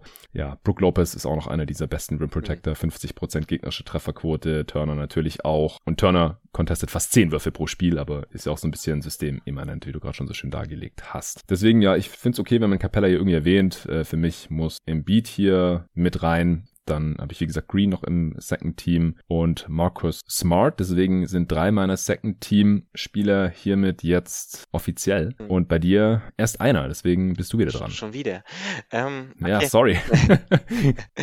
ähm, dann machen wir mal bei den, den Forwards weiter, würde ich vorschlagen. Als ersten Forward habe ich Pascal Siakam. Das ist jetzt wahrscheinlich wieder so oh. jemand, den du nicht hast. Nee, den habe ich nicht. Da kann man dann schon die Diskussion anfangen, wer ist denn der beste Raptors Forward eigentlich? Weil OG Anunobi wird, glaube ich, ein bisschen häufiger genannt, so an verschiedenen Stellen. Als den hatte ich mir zumindest mal noch äh, notiert, ja. Ja, habe ich auch, habe ich auch dann so in dem, in dem nächsten Tier hinter den, hinter den Spielern. Aber ich finde Siakam tatsächlich den wertvolleren von den beiden. Er ist halt auch so einer von diesen Roma-Typen. Also dieser, meine, einer der besten Nail-Defender ja. der, der gesamten Liga. Nur durch sein ständiges Hin- und Herrennen von einer Driving Lane in die nächste und der, der sekundären Rim Protection, die irgendwie daraus resultiert, funktioniert dieses defensive System, das die, die Raptors laufen wollen. Letztes Jahr, klar, sah das noch ein bisschen besser aus, weil sie da einfach hinter ihm noch jemand Besseren hat. Aber sein Job in diesem System macht er dieses Jahr eigentlich genauso. Also er ist halt überall, wo die Gegner zum Korb ziehen, ist, ist Jakam irgendwie schon da. Und hm. er hat dann auch immer die, immer die Möglichkeit, Closeouts zu laufen nach außen, ähm, um damit dann den Gegner wieder abzuschrecken und zum nächsten Drive zu zwingen. Und das ist halt genau dieses, dieses System der Raptors. Und ich finde das so wertvoll, was er, was er da macht, dass ich ihn hier auf jeden Fall drin haben möchte. Und glaube, da ist auch so ein bisschen so mein, mein Homer-Pick vielleicht auch wieder dabei. Also ich bin ja auch lange, lange schon Siakam-Fan. Ähm, ich finde halt, er ist, er ist der Hauptgrund, warum dieses Raptors-defensive System, das es mir auch sehr angetan hat, überhaupt funktionieren kann. Und sie haben ja dieses Jahr auch immer wieder Small Ball gespielt. Und da war halt auch eher der Hauptgrund dafür, warum das defensiv tatsächlich noch ganz gut funktioniert hat, was man ja gar nicht glauben konnte bei, bei lauter Spielern, die irgendwie 6'10 und kleiner sind, vielen kleinen Guards, die jetzt auch ähm, wahnsinnig irgendwie die Help-Defense anregen können. Er ist, mhm. er ist On-Ball sicherlich nicht so gut wie, wie manche andere Optionen. Also gerade wenn man es jetzt irgendwie mit Ochi Anunobi vergleicht, der halt vielleicht der beste ISO-On-Ball-Verteidiger der Liga ist. Das ist er sicherlich nicht, aber er, er kann zumindest bis zu einem gewissen Grad irgendwie switchen. Also gerade in der, in der Pick-and-Roll-Coverage, wenn er der Big ist, switchen die Raptors auch viel und er bleibt da eigentlich vor den meisten Gegenspielern. Gegen, gegen ganz kleine Guards ist er ein bisschen zu hüftsteif, aber im Grunde genommen ist das jetzt auch kein, nicht ein negativer Punkt gegen ihn und dann finde ich halt das, was er noch mitbringt, so wertvoll für die Raptors Defense, dass ich ihn hier noch als, als tatsächlich Lock in meinem zweiten hat. Ja, interessant. Ähm, ja, ich will jetzt gar nicht so sehr dagegen gehen, weil du mit Sicherheit sehr viel mehr Raptors gesehen hast dieses Jahr als ich, aber ich hatte ihn jetzt hier wirklich nicht auf dem Zettel. Er ähm, contestet jetzt auch nicht so super viele Würfe und wenn, dann ist die Quote da mit 63 Prozent mhm. auch ziemlich gut. Also kann man jetzt halt nicht so wirklich mit Janis mhm. oder so Draymond Green oder anderen Spielern in dieser Rolle vergleichen. Und beim Switching ist er dann halt auch nicht so gut wie Bam Adebayo zum Beispiel, würde ich behaupten, den äh, ich noch im Second Team ah, als Forward drin habe. Den, okay, okay, okay, den hätte ich jetzt als Big gewertet. Okay, interessant. Ja, kann man, kann man sicherlich machen. Ich, ich habe ja gesagt, ich habe hier ein bisschen äh, getrickst vielleicht.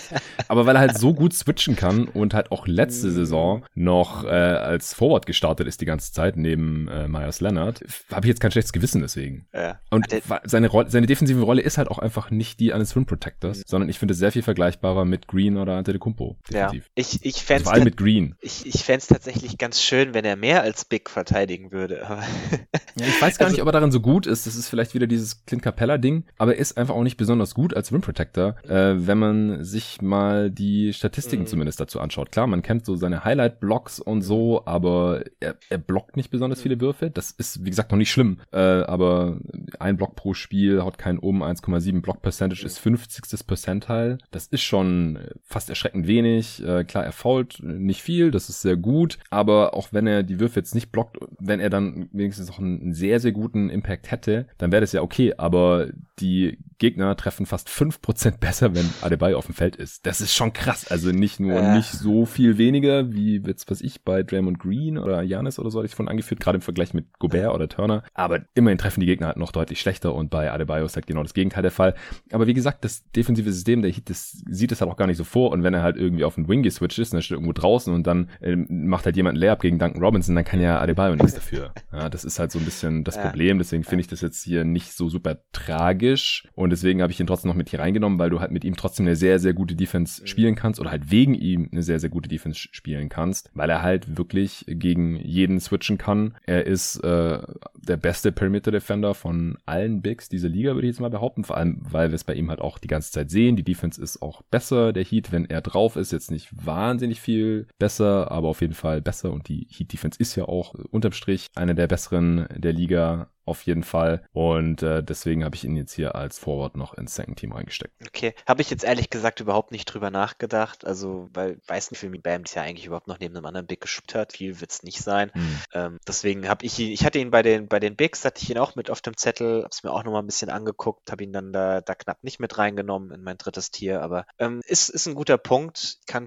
bin ja auch, habe mir auch schon öfters Bam defensiv angeguckt und bin eigentlich auch ein Fan. Also gerade so dieses Pre-Rotation-mäßige, dass er halt viel da ist als Rim Protector. Äh, er hat den, den massiven Einfluss auf die Quote, weil er ist halt doch ein bisschen kurz. Also muss man immer, immer dazu sagen, er ist halt nicht dieser Seven-Foot-Typ mit einer Seven-Foot-Six Wingspan wie irgendwie ein Rudi Gobert oder fühlt Miles Turner auch. Die haben halt noch ein bisschen mehr funktionale Länge als er. Mm, ja, ja. Seine Wingspan ist so groß wie die von Draymond. Ja, 2016. Ja, und Dray genau, Draymond ist halt nochmal so ein bisschen so, so ein Spezialcase eigentlich für alles. Der, der fällt für mich irgendwie bei jeder Diskussion immer automatisch als Beispiel raus.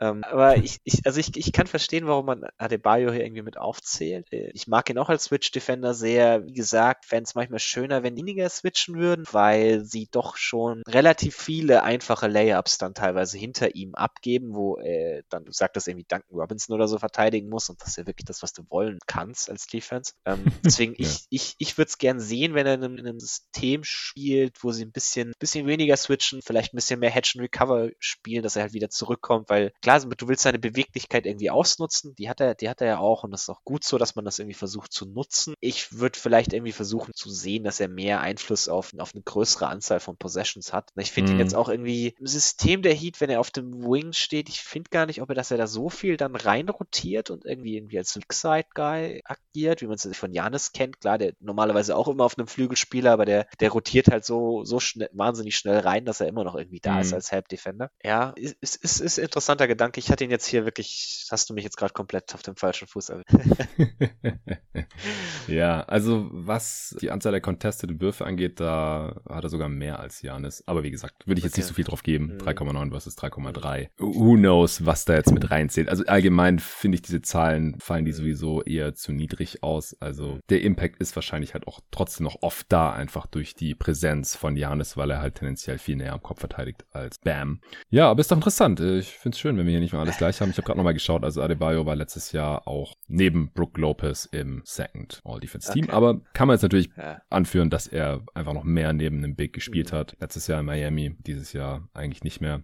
Aber wie gesagt, ich finde halt durch seinen defensiven Style und ich, wir haben vorher auch kurz gesprochen, wir haben jetzt nichts mitbekommen, wie hier die defensive Verfügbarkeit, Eligibility aussieht. Im Endeffekt bei All Defense, da äh, wussten Nico und ich das, aber ich mhm. gehe schon davon aus, dass er noch als Forward zulässig sein sollte. Äh, jetzt habe ich noch einen Guard und du. Ich habe noch zwei Guards und einen Forward. Stimmt, du hast ja noch vier sogar offen gehabt. Okay, dann yeah. musst du wieder. Okay, dann machen wir die Forwards mal noch zu, würde ich sagen. Ja. Ähm, ich habe jetzt noch den nächsten Pick, der schreit, dass ich nicht so viel auf Minuten gebe, und zwar Matthias Feibull habe ich noch als yeah. Forward. Ähm, das ist, wenn wir vorhin über das System der Sixers gesprochen haben, Feibull ist für mich so ein bisschen der größte Profiteur dieses, dieser Umstellung des Systems. Weil er ist, er ist ein unfassbar disruptiver Verteidiger. Also er, er führt die Liga in Steal Percentage an unter den Spielern ja. mit den signifikanten Minuten mit einer 3,4% Steal Percentage, mit einer 2,8% Block Percentage hat er die höchste von allen Non-Bigs. Also ja. es ist halt, er ist Offball, hat er wahnsinnig viele gute Rotationen dabei. Er ist sehr, sehr stark darin, das Spiel zu lesen damit seinen langen Arm irgendwie gefühlt in jeder Passing Line auf dem ganzen Feld zu sein. Und äh, er ist On-Ball nicht auf dem Niveau von Simmons, aber er ist immer noch gut und vor allem hat er extrem mhm. gute Recovery-Fähigkeiten wegen seiner ja. Länge und seiner Athletik. Also wenn er mal von seinem Gegenspieler geschlagen wird, dann kommt er trotzdem noch ganz oft irgendwie ins Play. Also ich, ich habe noch keinen Spieler gesehen, der, der so viele Guards dann von hinten blockt wie, wie Fireball in den letzten Jahren. Also es ist wirklich extrem, was er da dann mit seiner Länge noch, noch den Gegner, der glaubt, der hat einen offenen Pull-up, immer noch behindern kann. Und es eben, also in diesem System der Sixers hilft er halt wahnsinnig viel nach innen gegen irgendwelche Driving Lanes oder ähnliches und hat dann auch ganz, ganz starke Closeouts, wenn er mal nach innen geholfen hat, dass er wieder nach draußen zu seinem Gegenspieler kommt. Also obwohl er so viel, so viel durch die Gegend roamt, gibt er dann auch für seinen Mitgegenspieler keine offenen Würfe ab oder so, sondern er ist trotzdem noch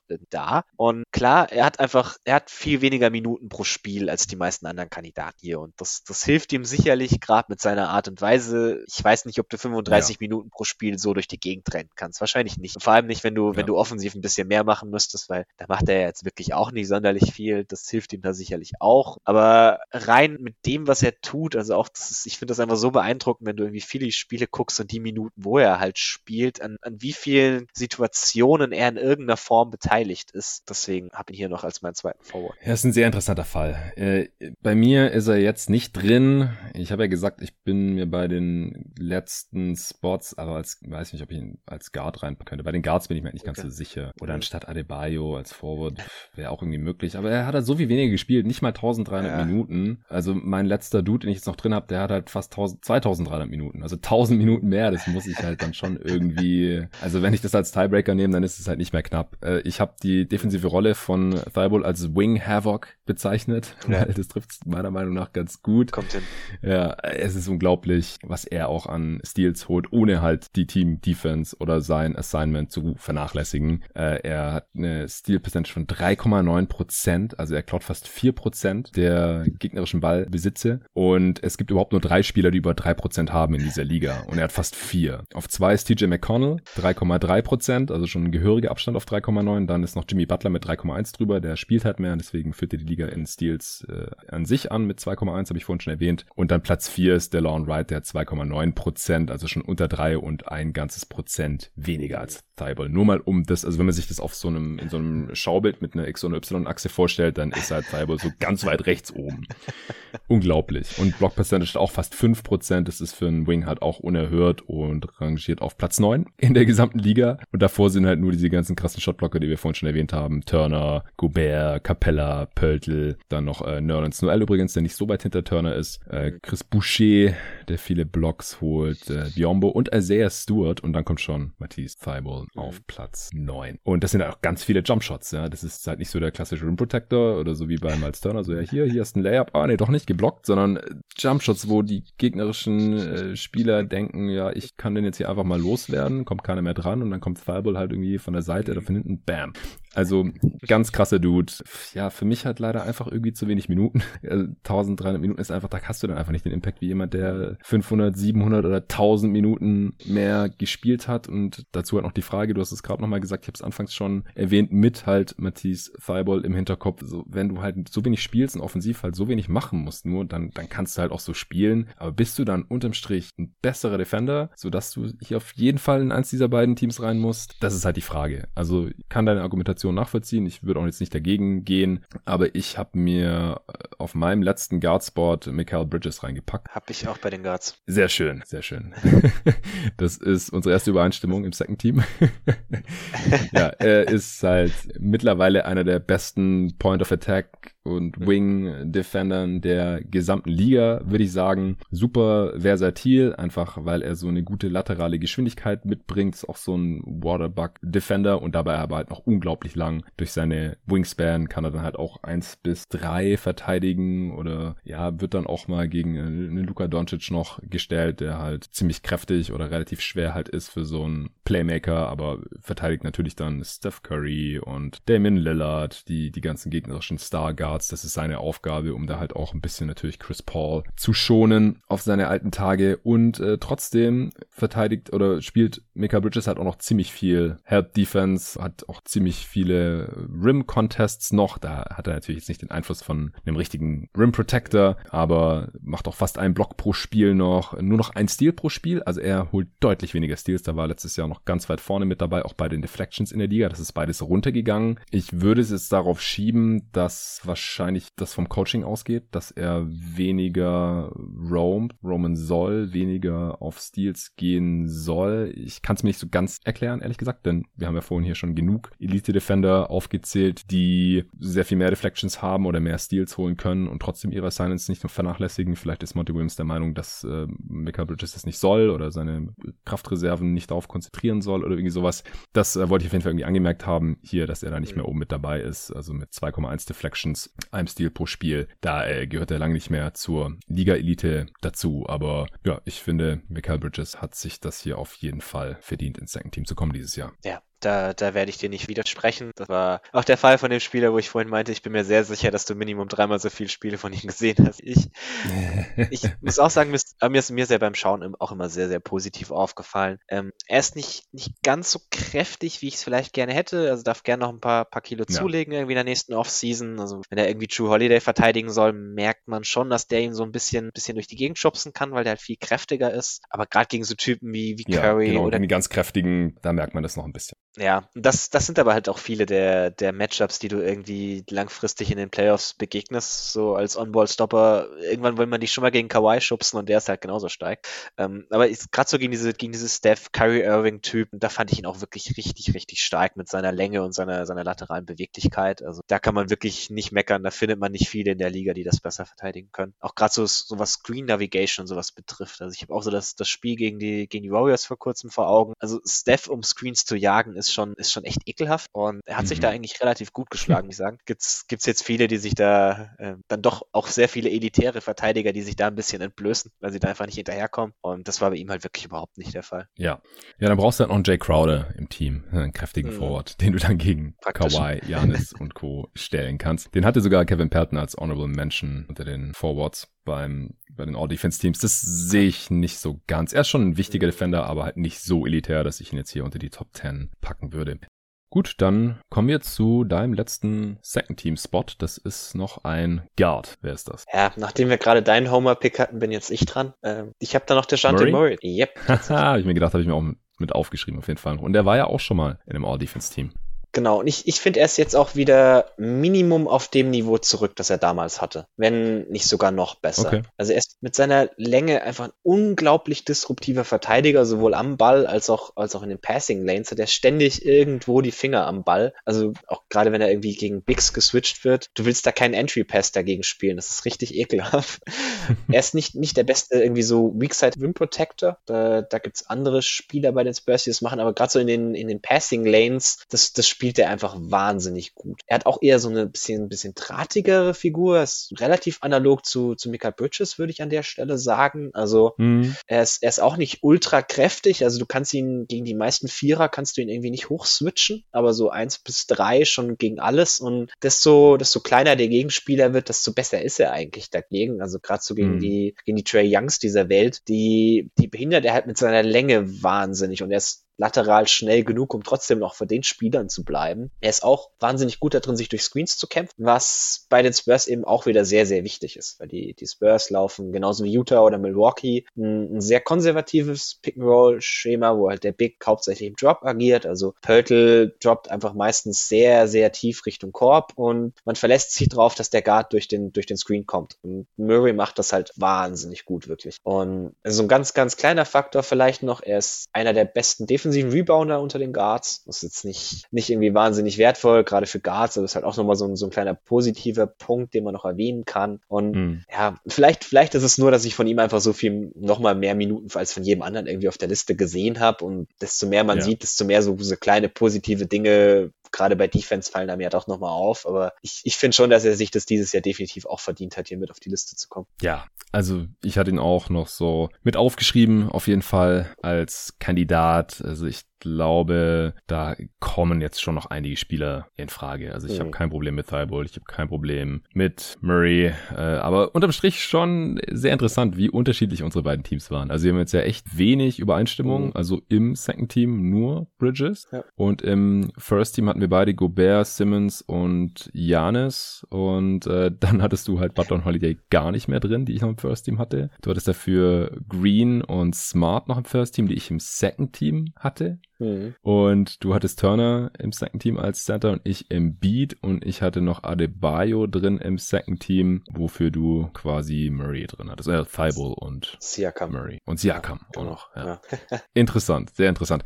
Äh, hast du jetzt noch irgendwelche Honorable Mentions? Also ich habe schon Capella und Thibault und Turner rausgehauen. Hast du jetzt noch andere Spiele, über die du wirklich lange nachgedacht hast oder wo du jetzt gar kein Problem hättest, wenn die jemand hier drin sehen würde im Second Team? Ja, also da können wir auch wieder nach Position durchgehen. Also bei den, bei den Forwards hatte ich noch über Larry Nance Jr. nachgedacht. Das ist halt auch wieder so ein mhm. Fall von, hat hat wahnsinnig wenig Minuten gespielt, aber also, dass die Cavs Defense am Anfang der Saison elitär war, lag halt zu einem großen Teil wirklich nur an ihm. Ähm, er forciert Unmengen an Turnover und das war halt auch genau das, was irgendwie diese Defense ausgezeichnet hat. Ist ein solider Weakside Rim Protector, auch so in dieser Roaming-Rolle, sehr switchbar. Ja. Also fand ich definitiv auch irgendwie wert, drüber nachzudenken. Ich hatte noch Ochi Anunobi, äh, auch so in diesem, diesem Tier der, der nächsten Welle der Forwards. Ähm, ja. Ist halt einer der, der besten On-Ball-Defender Defender der Liga, wahnsinnig versatil, wirklich so dieser, also mit der eine Typ der Liga, wo ich sagen würde, den kannst du von eins bis fünf wirklich gegen alles stellen. Also wenn die, wenn die Raptors Small spielen, ist Siakam zwar der primäre Rim Protector, aber Anunobi ist der Typ, den sie irgendwie gegen, gegen Bigs stellen, wenn sie jemanden On-Ball verteidigen. Verteidiger quasi. Ja, genau. Also wenn sie, wenn sie gegen Jokic spielen müssen und Small Ball spielen wollen, dann verteidigt Anunobi Jokic. Also ja. äh, gegen Denver spielen. Und also das ist schon, schon auch sehr speziell. Deswegen fand ich ihn ja auch ganz ganz interessant. Also ich habe auch kein Problem damit, wenn man irgendwie für ihn den Case machen möchte. Äh, Anthony Davis habe ich mir noch aufgeschrieben, hm, hat halt, also hat wirklich Sternstunden defensiv. Also ich habe letztens wieder ein Spiel von ihm gesehen, wo du dachtest, okay, wow, kein Wunder ist der Typ der beste Verteidiger wahrscheinlich in den Playoffs. Also das ist auch meine Meinung, das haben wir immer wieder, immer wieder angesprochen, dass er das wahrscheinlich ist. Ähm, fand ihn jetzt aber so im Schnitt über die Regular Season oder hat auch sehr wenig Minuten gespielt, deswegen hat er es hier knapp nicht reingeschafft. Ja, ähm, und ich hatte mir auch vor allem vor seiner Verletzung das schon mal angeschaut, als es um Defensive Player of the Year ging. Da hatte ich ihn halt mal mit mhm. drin, weil die Lakers Defense halt auch so gut war. Und das sah einfach alles nicht so elitär aus. Also. Nee, also. Ja, und dazu kommt ich, halt noch, dass er so viel verpasst hat dieses Jahr. Deswegen ist er da kein ernsthafter Kandidat. Aber in den Playoffs, da würde ich auch davon ausgehen, es sah halt mhm. schon so wieder, schon wieder so aus, äh, dass er fit ist. Und wenn er fit ist, dann ist er einer der besten, wenn nicht der beste Defender. Ja, ja also würde ich definitiv auch zustimmen. Mhm. Ja. Ansonsten ist halt so ein bisschen die Frage, was man irgendwie so mit der, sowohl mit der Lakers als auch mit der Knicks Defense macht. Also es sind so die zwei mhm. guten defensiven Teams, von denen wir jetzt eigentlich niemanden wirklich als ernsthaften Kandidaten haben. Ich würde einfach sagen, wir machen ja, Vogel und Tipps zum Coach von den beiden Teams. Ja.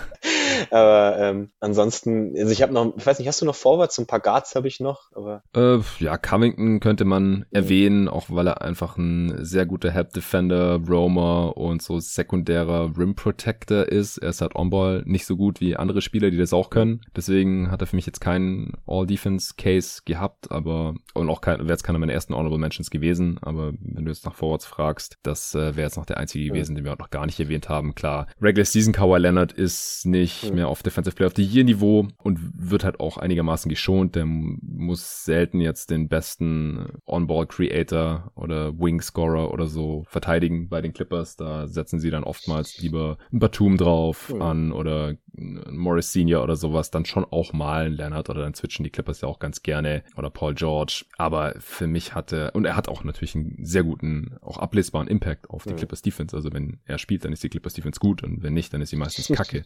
aber so unterm Strich hat's dann halt auch nicht mehr ganz gereicht. Ich habe ihn auch in dem einen oder anderen All-Defense-Team ja. gesehen, aber das ist dann, glaube ich, eher so ein bisschen, ja, so ein Legacy-Ding.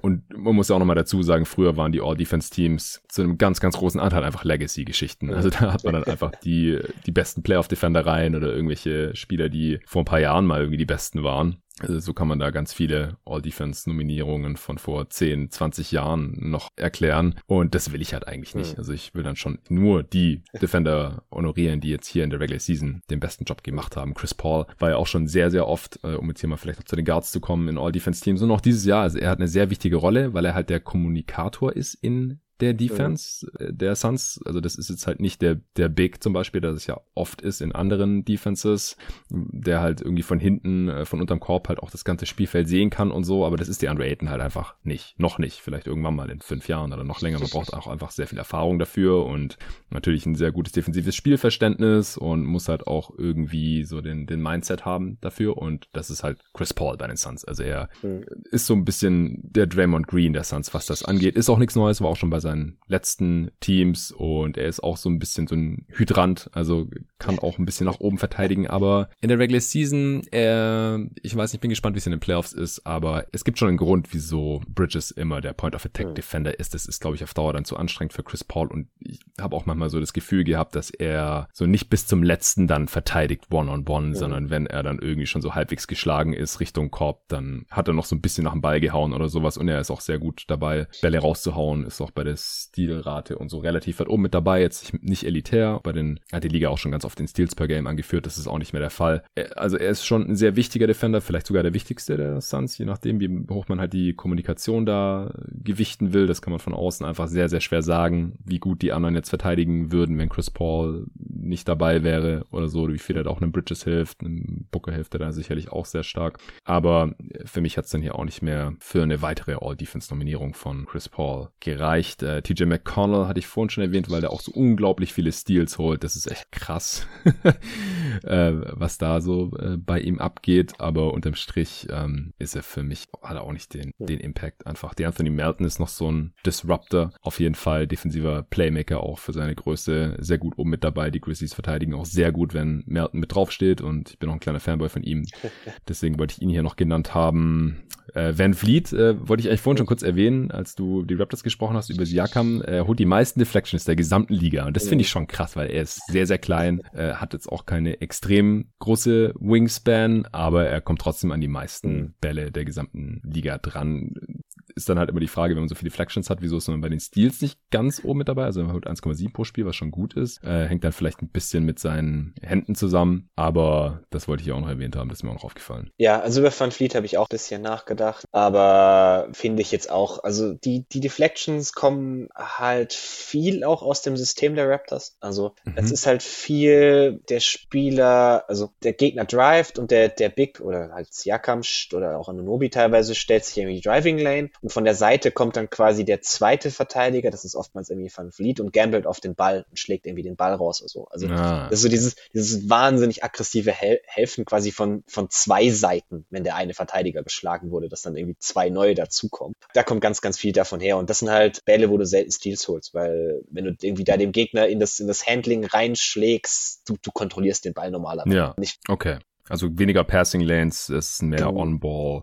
Deflections genau, genau, dann so. Also okay. es, es ist sicherlich auch wahnsinnig wertvoll, also will ich ihm Klar. auch gar nicht absprechen, ist irgendwie auch so ein, ist auch ein wahnsinnig wertvoller Teil von dieser, dieser Raptors Defense und also ich bin auch wirklich positiv überrascht von ihm dieses Jahr an dem Ende des Feldes, ist auch so ein, auch so ein wahnsinnig kräftiger Typ, auch wenn er nicht der größte ist, aber auch irgendwie größere Gegenspieler haben nicht wirklich Lust, den Typ aufzuposten, weil da ja. hat er überall, überall seine Hände drin. Willst du mal seine Wingspan schätzen? Äh, ist doch nur leicht positiv, oder? Ja, 6'1.5. Ja, genau, ja. Sehr kurze Arme. Ja, genau, das ist halt auch so, auch so ein Problem. Also selbst wenn du mal Passing Lanes spielst, äh, kommst du vielleicht gerade irgendwie hin, den Ball wegzuschlagen, aber wenn halt, keine Ahnung, irgendwie Murray oder Bridges, die wir halt vorhin hatten, die irgendwie mit einer was 6'8 Wingspan oder so rumlaufen, sind halt ja, dann noch ja. mal ein paar Zentimeter mehr, die du halt brauchst, um den Ball zu kontrollieren. Ja, ähm, auf jeden Fall. Ja, Ansonsten noch ganz kurz zu Kawhi, weil ich ja eigentlich Kawhi-Fanboy bin. Äh, habe ja auch immer wieder beim MVP drauf gehauen, dass der da eigentlich mit dabei sein müsste. Aber die, die Defense ist einfach nicht mehr auf dem Niveau. Also ich, ich weiß nicht, wo das Gerücht ja. herkommt. Also das, das irgendwie, also ich höre auch immer wieder, oh ja, er ist jetzt defensiv wieder genauso gut wie, wie 2015 oder so. Ist halt einfach, er stimmt einfach nicht. Ich, ich weiß nicht, was man dazu mehr sagen kann, als, ja. als jemand, der, der beide Phasen von ihm gesehen hat. Ähm, deswegen, ich, ich, ich sehe ihn hier wirklich eigentlich nicht mal, also ich habe auch nicht wirklich ernsthaft über ihn nachgedacht, um ehrlich zu sein. Ähm, bei den Guards habe ich noch äh, Lugans Dort, der, der vielleicht ja. ein ganz interessanter Case ist. Auf jeden Fall. Das war ich einer meiner ersten Honorable Mentions, habe ich den jetzt vorhin vergessen anscheinend, ja. Den, den hast du nicht erwähnt. Das ist auch meine okay. Nummer 5 auf der Liste, noch, noch vor Holiday ein Platz. Ähm, Gerade nach den letzten Playoffs würden sich wahrscheinlich halt viele wundern, warum er, warum er nicht ganz klar in einem der beiden Teams ist. Ähm, sagen, er, er ist auch so ein, so ein wahnsinnig kräftiger Typ, lateral beweglich genug, um zu switchen, sehr versatiler On-Ball-Verteidiger, ähm, hatte da halt letztes Jahr mit James Harden vielleicht das perfekte Matchup, weil er halt so ein Typ ist, der hauptsächlich auf ISOs basiert, der Körperstärke und Footwork basiert und das halt genau die Sachen sind, die, die dort irgendwie auf der anderen Seite dagegen setzen kann. Ja. Ich finde aber seine, seine Screen Navigation nicht ideal, also gerade so gegen Gegenspieler, die mehr Pick and Roll laufen lassen, gerade gegen kleinere Guards oder so, wo du dann erstmal hinterherkommen muss. Äh, Offball ist ja sicherlich auch gut, aber jetzt nicht so herausragend wie manche andere auf der Liste hier. Ähm, deswegen hat es dann für ihn knapp nicht gereicht bei mir. Ja, bei ähm, wer die letzten Tage ja noch ein bisschen viel Hype bekommen hat, ist Alex Caruso. Äh, mhm. Nachdem Frank Vogel so meinte, er, er muss um unbedingt rein und so, also wenn man sich so Advanced Sets anguckt, werft er ja ab und zu mal auch so einen Blick drauf auf diese Einzahlenmetriken, auch wenn ich das jetzt irgendwie nicht wirklich, äh, dafür nicht mehr wirklich gemacht habe. Er ist, das ist halt so ein Typ, den, den lieben irgendwie die Einzahlenmetriken schon immer defensiv. Ähm, ja. Ich, ich habe auch gesehen, ist der nicht auf Platz 1 im DRAPM oder so? Äh, also erst also unter den Guards, glaube ich, ja. Also zumindest im defensiven Raptor, das gucke ich mir aber ganz gerne an. Da war er, glaube ich, unter den Guards irgendwie auf 1 oder 2. Also, er ja, ist also im Luck-Adjusted RAPM auf Platz 1 in der gesamten Liga. Ich hab's okay, okay. Ja, also ja. ich habe da vorhin auch kurz drauf geguckt. und, äh, aber du siehst dann halt einfach so ein paar Sachen, denkst so, okay, ja. ich mach wieder zu. Also das, das ergibt überhaupt keinen Sinn. Also äh, ich, ich lese mal kurz die, die Top 5 hier vor. Zum Beispiel, ja, Caruso auf 1, Gobert auf 2, gut, ergibt Sinn. Conley auf 3. Ja, der spielt die ganze Zeit neben Gobert. Also das ist halt dann der Hauptgrund, warum er da ist wahrscheinlich. Äh, PJ Dozier auf 4, Bazemore auf 5. Okay, was, was soll mir das jetzt sagen? Er hilft, es bringt mich halt gar nicht weiter hier für die All-Defense-Teams. Nee, nee. nee, also äh, vielleicht zurück zu Caruso. Also ich, ich halte ihn inzwischen auch für den, für den besten Perimeter-Verteidiger der Lakers, also gerade von den Guard-Verteidigern. Äh, hat er für mich KCP überholt, was ich auch schon wahrscheinlich mhm. vor zwei Jahren nicht unbedingt gedacht hatte. Aber er ist halt, ihm fehlt so ein bisschen die, die elitäre Athletik oder Körperstärke, die halt, die halt viele andere Spieler auf dieser Liste ausmacht. Aber er, er kompensiert das mit einem wahnsinnig hohen IQ defensiv und executed halt perfekt eigentlich jedes Scheme, das Frank Vogel einsetzt. Und gerade die Lakers benutzen relativ viele verschiedene Schemata defensiv und er, er weiß halt immer, was da irgendwo zu tun ist und fügt sich da perfekt ein. Äh, hat auch eine, irgendwie eine Steal Percentage im 93. Percentile, also hat er ganz oft irgendwo noch seine Finger drin. Ähm, am Ende fehlt mir halt knapp so ein bisschen der Impact, den halt die, die etwas elitären Athleten auf der Liste irgendwie in jeder Possession bringen können. Äh, aber ich kann schon verstehen, warum er hier genannt wird. Ja, er äh, hat halt auch äh, noch wenig, deutlich weniger Minuten als als Thibault. Ja, also deswegen ja. für mich gar kein Kandidat für All Defense. Okay. Ja, das ist jetzt, wie gesagt, für mich nicht der größte Faktor. ja, nee, das wollte ich nur noch anfügen, weil ich halt auch kurz drauf geguckt habe und gesehen, okay, keine 1200 Minuten, reicht halt auf keinen Fall. Mhm. Das sind halb so viele andere Kandidaten. Mhm. Okay, also meine Kandidaten haben wir dann, glaube ich, auch alle durch. Ja, das war es tatsächlich auch bei mir. Also Lopez, Pörtl, so, die, die mhm. hatten wir da auch schon erwähnt. Mehr Namen hatte ich mir da jetzt auch gar nicht aufgeschrieben. Sehr schön. Ah, genau, ich habe die Wingspans gerade noch nebenher nachgeschaut, weil äh, du bei Bridges und Murray gerade noch eine spontane Schätzung in den Raum geworfen hattest. Also die von Murray ist tatsächlich 6'10, 2,8 Meter, acht, äh, okay. 15 Zentimeter plus Wingspan und die von Bridges ist 7'1. Oh, okay. Wie von Draymond quasi. Und ja, ist keine Übertreibung, er so unendlich lange Arme hat und das sieht man natürlich auch, wenn er spielt. Okay, dann vielen Dank dir, dass du dir heute hier am Feiertag die Zeit genommen hast, den Pod mit mir aufzunehmen. Ich habe mal wieder sehr viel mitgenommen. Ich hoffe, den Hörern geht es genauso. Gebt uns gerne Feedback und wenn ihr irgendwas ganz anders seht, sehr gerne. Also gerade hier, da kommt es eben auch sehr viel auf iTest an. Was hat man gesehen? Welche Spiele hat man gesehen? Es gibt sehr wenig Leute, die von allen Kandidaten jede Minute gesehen haben und natürlich auch nur auf diesen Spieler in der Defense geachtet haben, das alles gescoutet haben und dann auch noch abspeichern konnten in dem Gehirn. Es ist bestimmt auch ein Grund, wieso wir hier jetzt heute so unterschiedliche Teams hatten, aber das äh, hat ja auch seinen Charme. Das macht es interessant und hat hier zu Diskussionen geführt. War cool. Im nächsten Pod geht es dann um das Play-In-Tournament schon. Also der Spielplan, der ist jetzt mittlerweile raus für Samstag, Sonntag. Samstag ist tatsächlich so, dass alles zur deutschen Primetime kommt zwischen 19 Uhr und ja, 22.30 so. Dürften die letzten Spiele durch sein. Ist man überhaupt nicht gewohnt hier in Deutschland. Aber am Sonntag, da geht es dann doch die ganze Nacht durch. Also es fangen Spiele früh an, aber es ist total verteilt über den gesamten Abend und die gesamte Nacht. Jedes Team spielt nochmal 15 Spiele, unglaubliche Action. Und da geht es ja auch noch um einiges, um äh, Play-in-Platzierungen, Play-off-Platzierungen. Und äh, deswegen hatte der David mir ja schon zugesagt, dass wir direkt morgens, wenn die Spiele durch sind, quasi so Play-off-Einstimmungsnacht. Ich werde die ganze Nacht durchklotzen, David auch. Und dann müssen wir morgens natürlich auch noch gucken, dass wir fit genug sind, noch einen kurzen Pod dazu aufzunehmen, was passiert ist in der Nacht und welche Teams da jetzt im Play-in aufeinandertreffen werden, damit ihr Hörer das am Montag angucken, angucken anhören könnt äh, und nicht erst am Dienstag, denn Dienstagnacht geht's ja schon los mit dem Play-In. Das wird wahrscheinlich die nächste Folge sein. Ich glaube nicht, dass ich äh, Freitag oder Samstag nochmal eine Aufnahme raushauen werde, denn es war jetzt auch genug Content diese Woche. Hat natürlich auch sehr viel Zeit gekostet, das alles vorzubereiten und natürlich müssen die Leute auch genug Zeit haben, sich das alles noch reinzuziehen und am Wochenende und auch an Feiertagen wird traditionell weniger gehört, auch wenn jetzt die Alternativen, was anderes zu machen oder wo man keinen Podcast hören kann, aktuell nicht so wirklich gegeben sind. Und es ist auch in ganz Deutschland ziemlich schlechtes Wetter, was ich so mitbekommen habe. Deswegen äh, hoffe ich, dass sich trotzdem der eine oder andere hier das alles reingezogen hat. Interview mit Daniel Theiss, All Rookie Teams, All NBA Teams und jetzt auch noch die All Defense Team. Und äh, das ist alles ein Riesenspaß. Nächste Woche gibt es noch die Awards, die finalen Awards, auch mit einem neuen Gast dann mit dem Arne Brandt werde ich am Montag aufnehmen, wenn nichts dazwischen kommt. Solltet ihr dann am Dienstag im Podcatcher eurer Wahl haben und dann am Mittwoch geht es direkt los hier mit der Coverage, der Analyse der ersten Play-in-Games, glaube ich, plural. Ich bin mir immer noch nicht ganz sicher, wie äh, da die Spiele verteilt werden, aber zwischen Dienstag und Freitag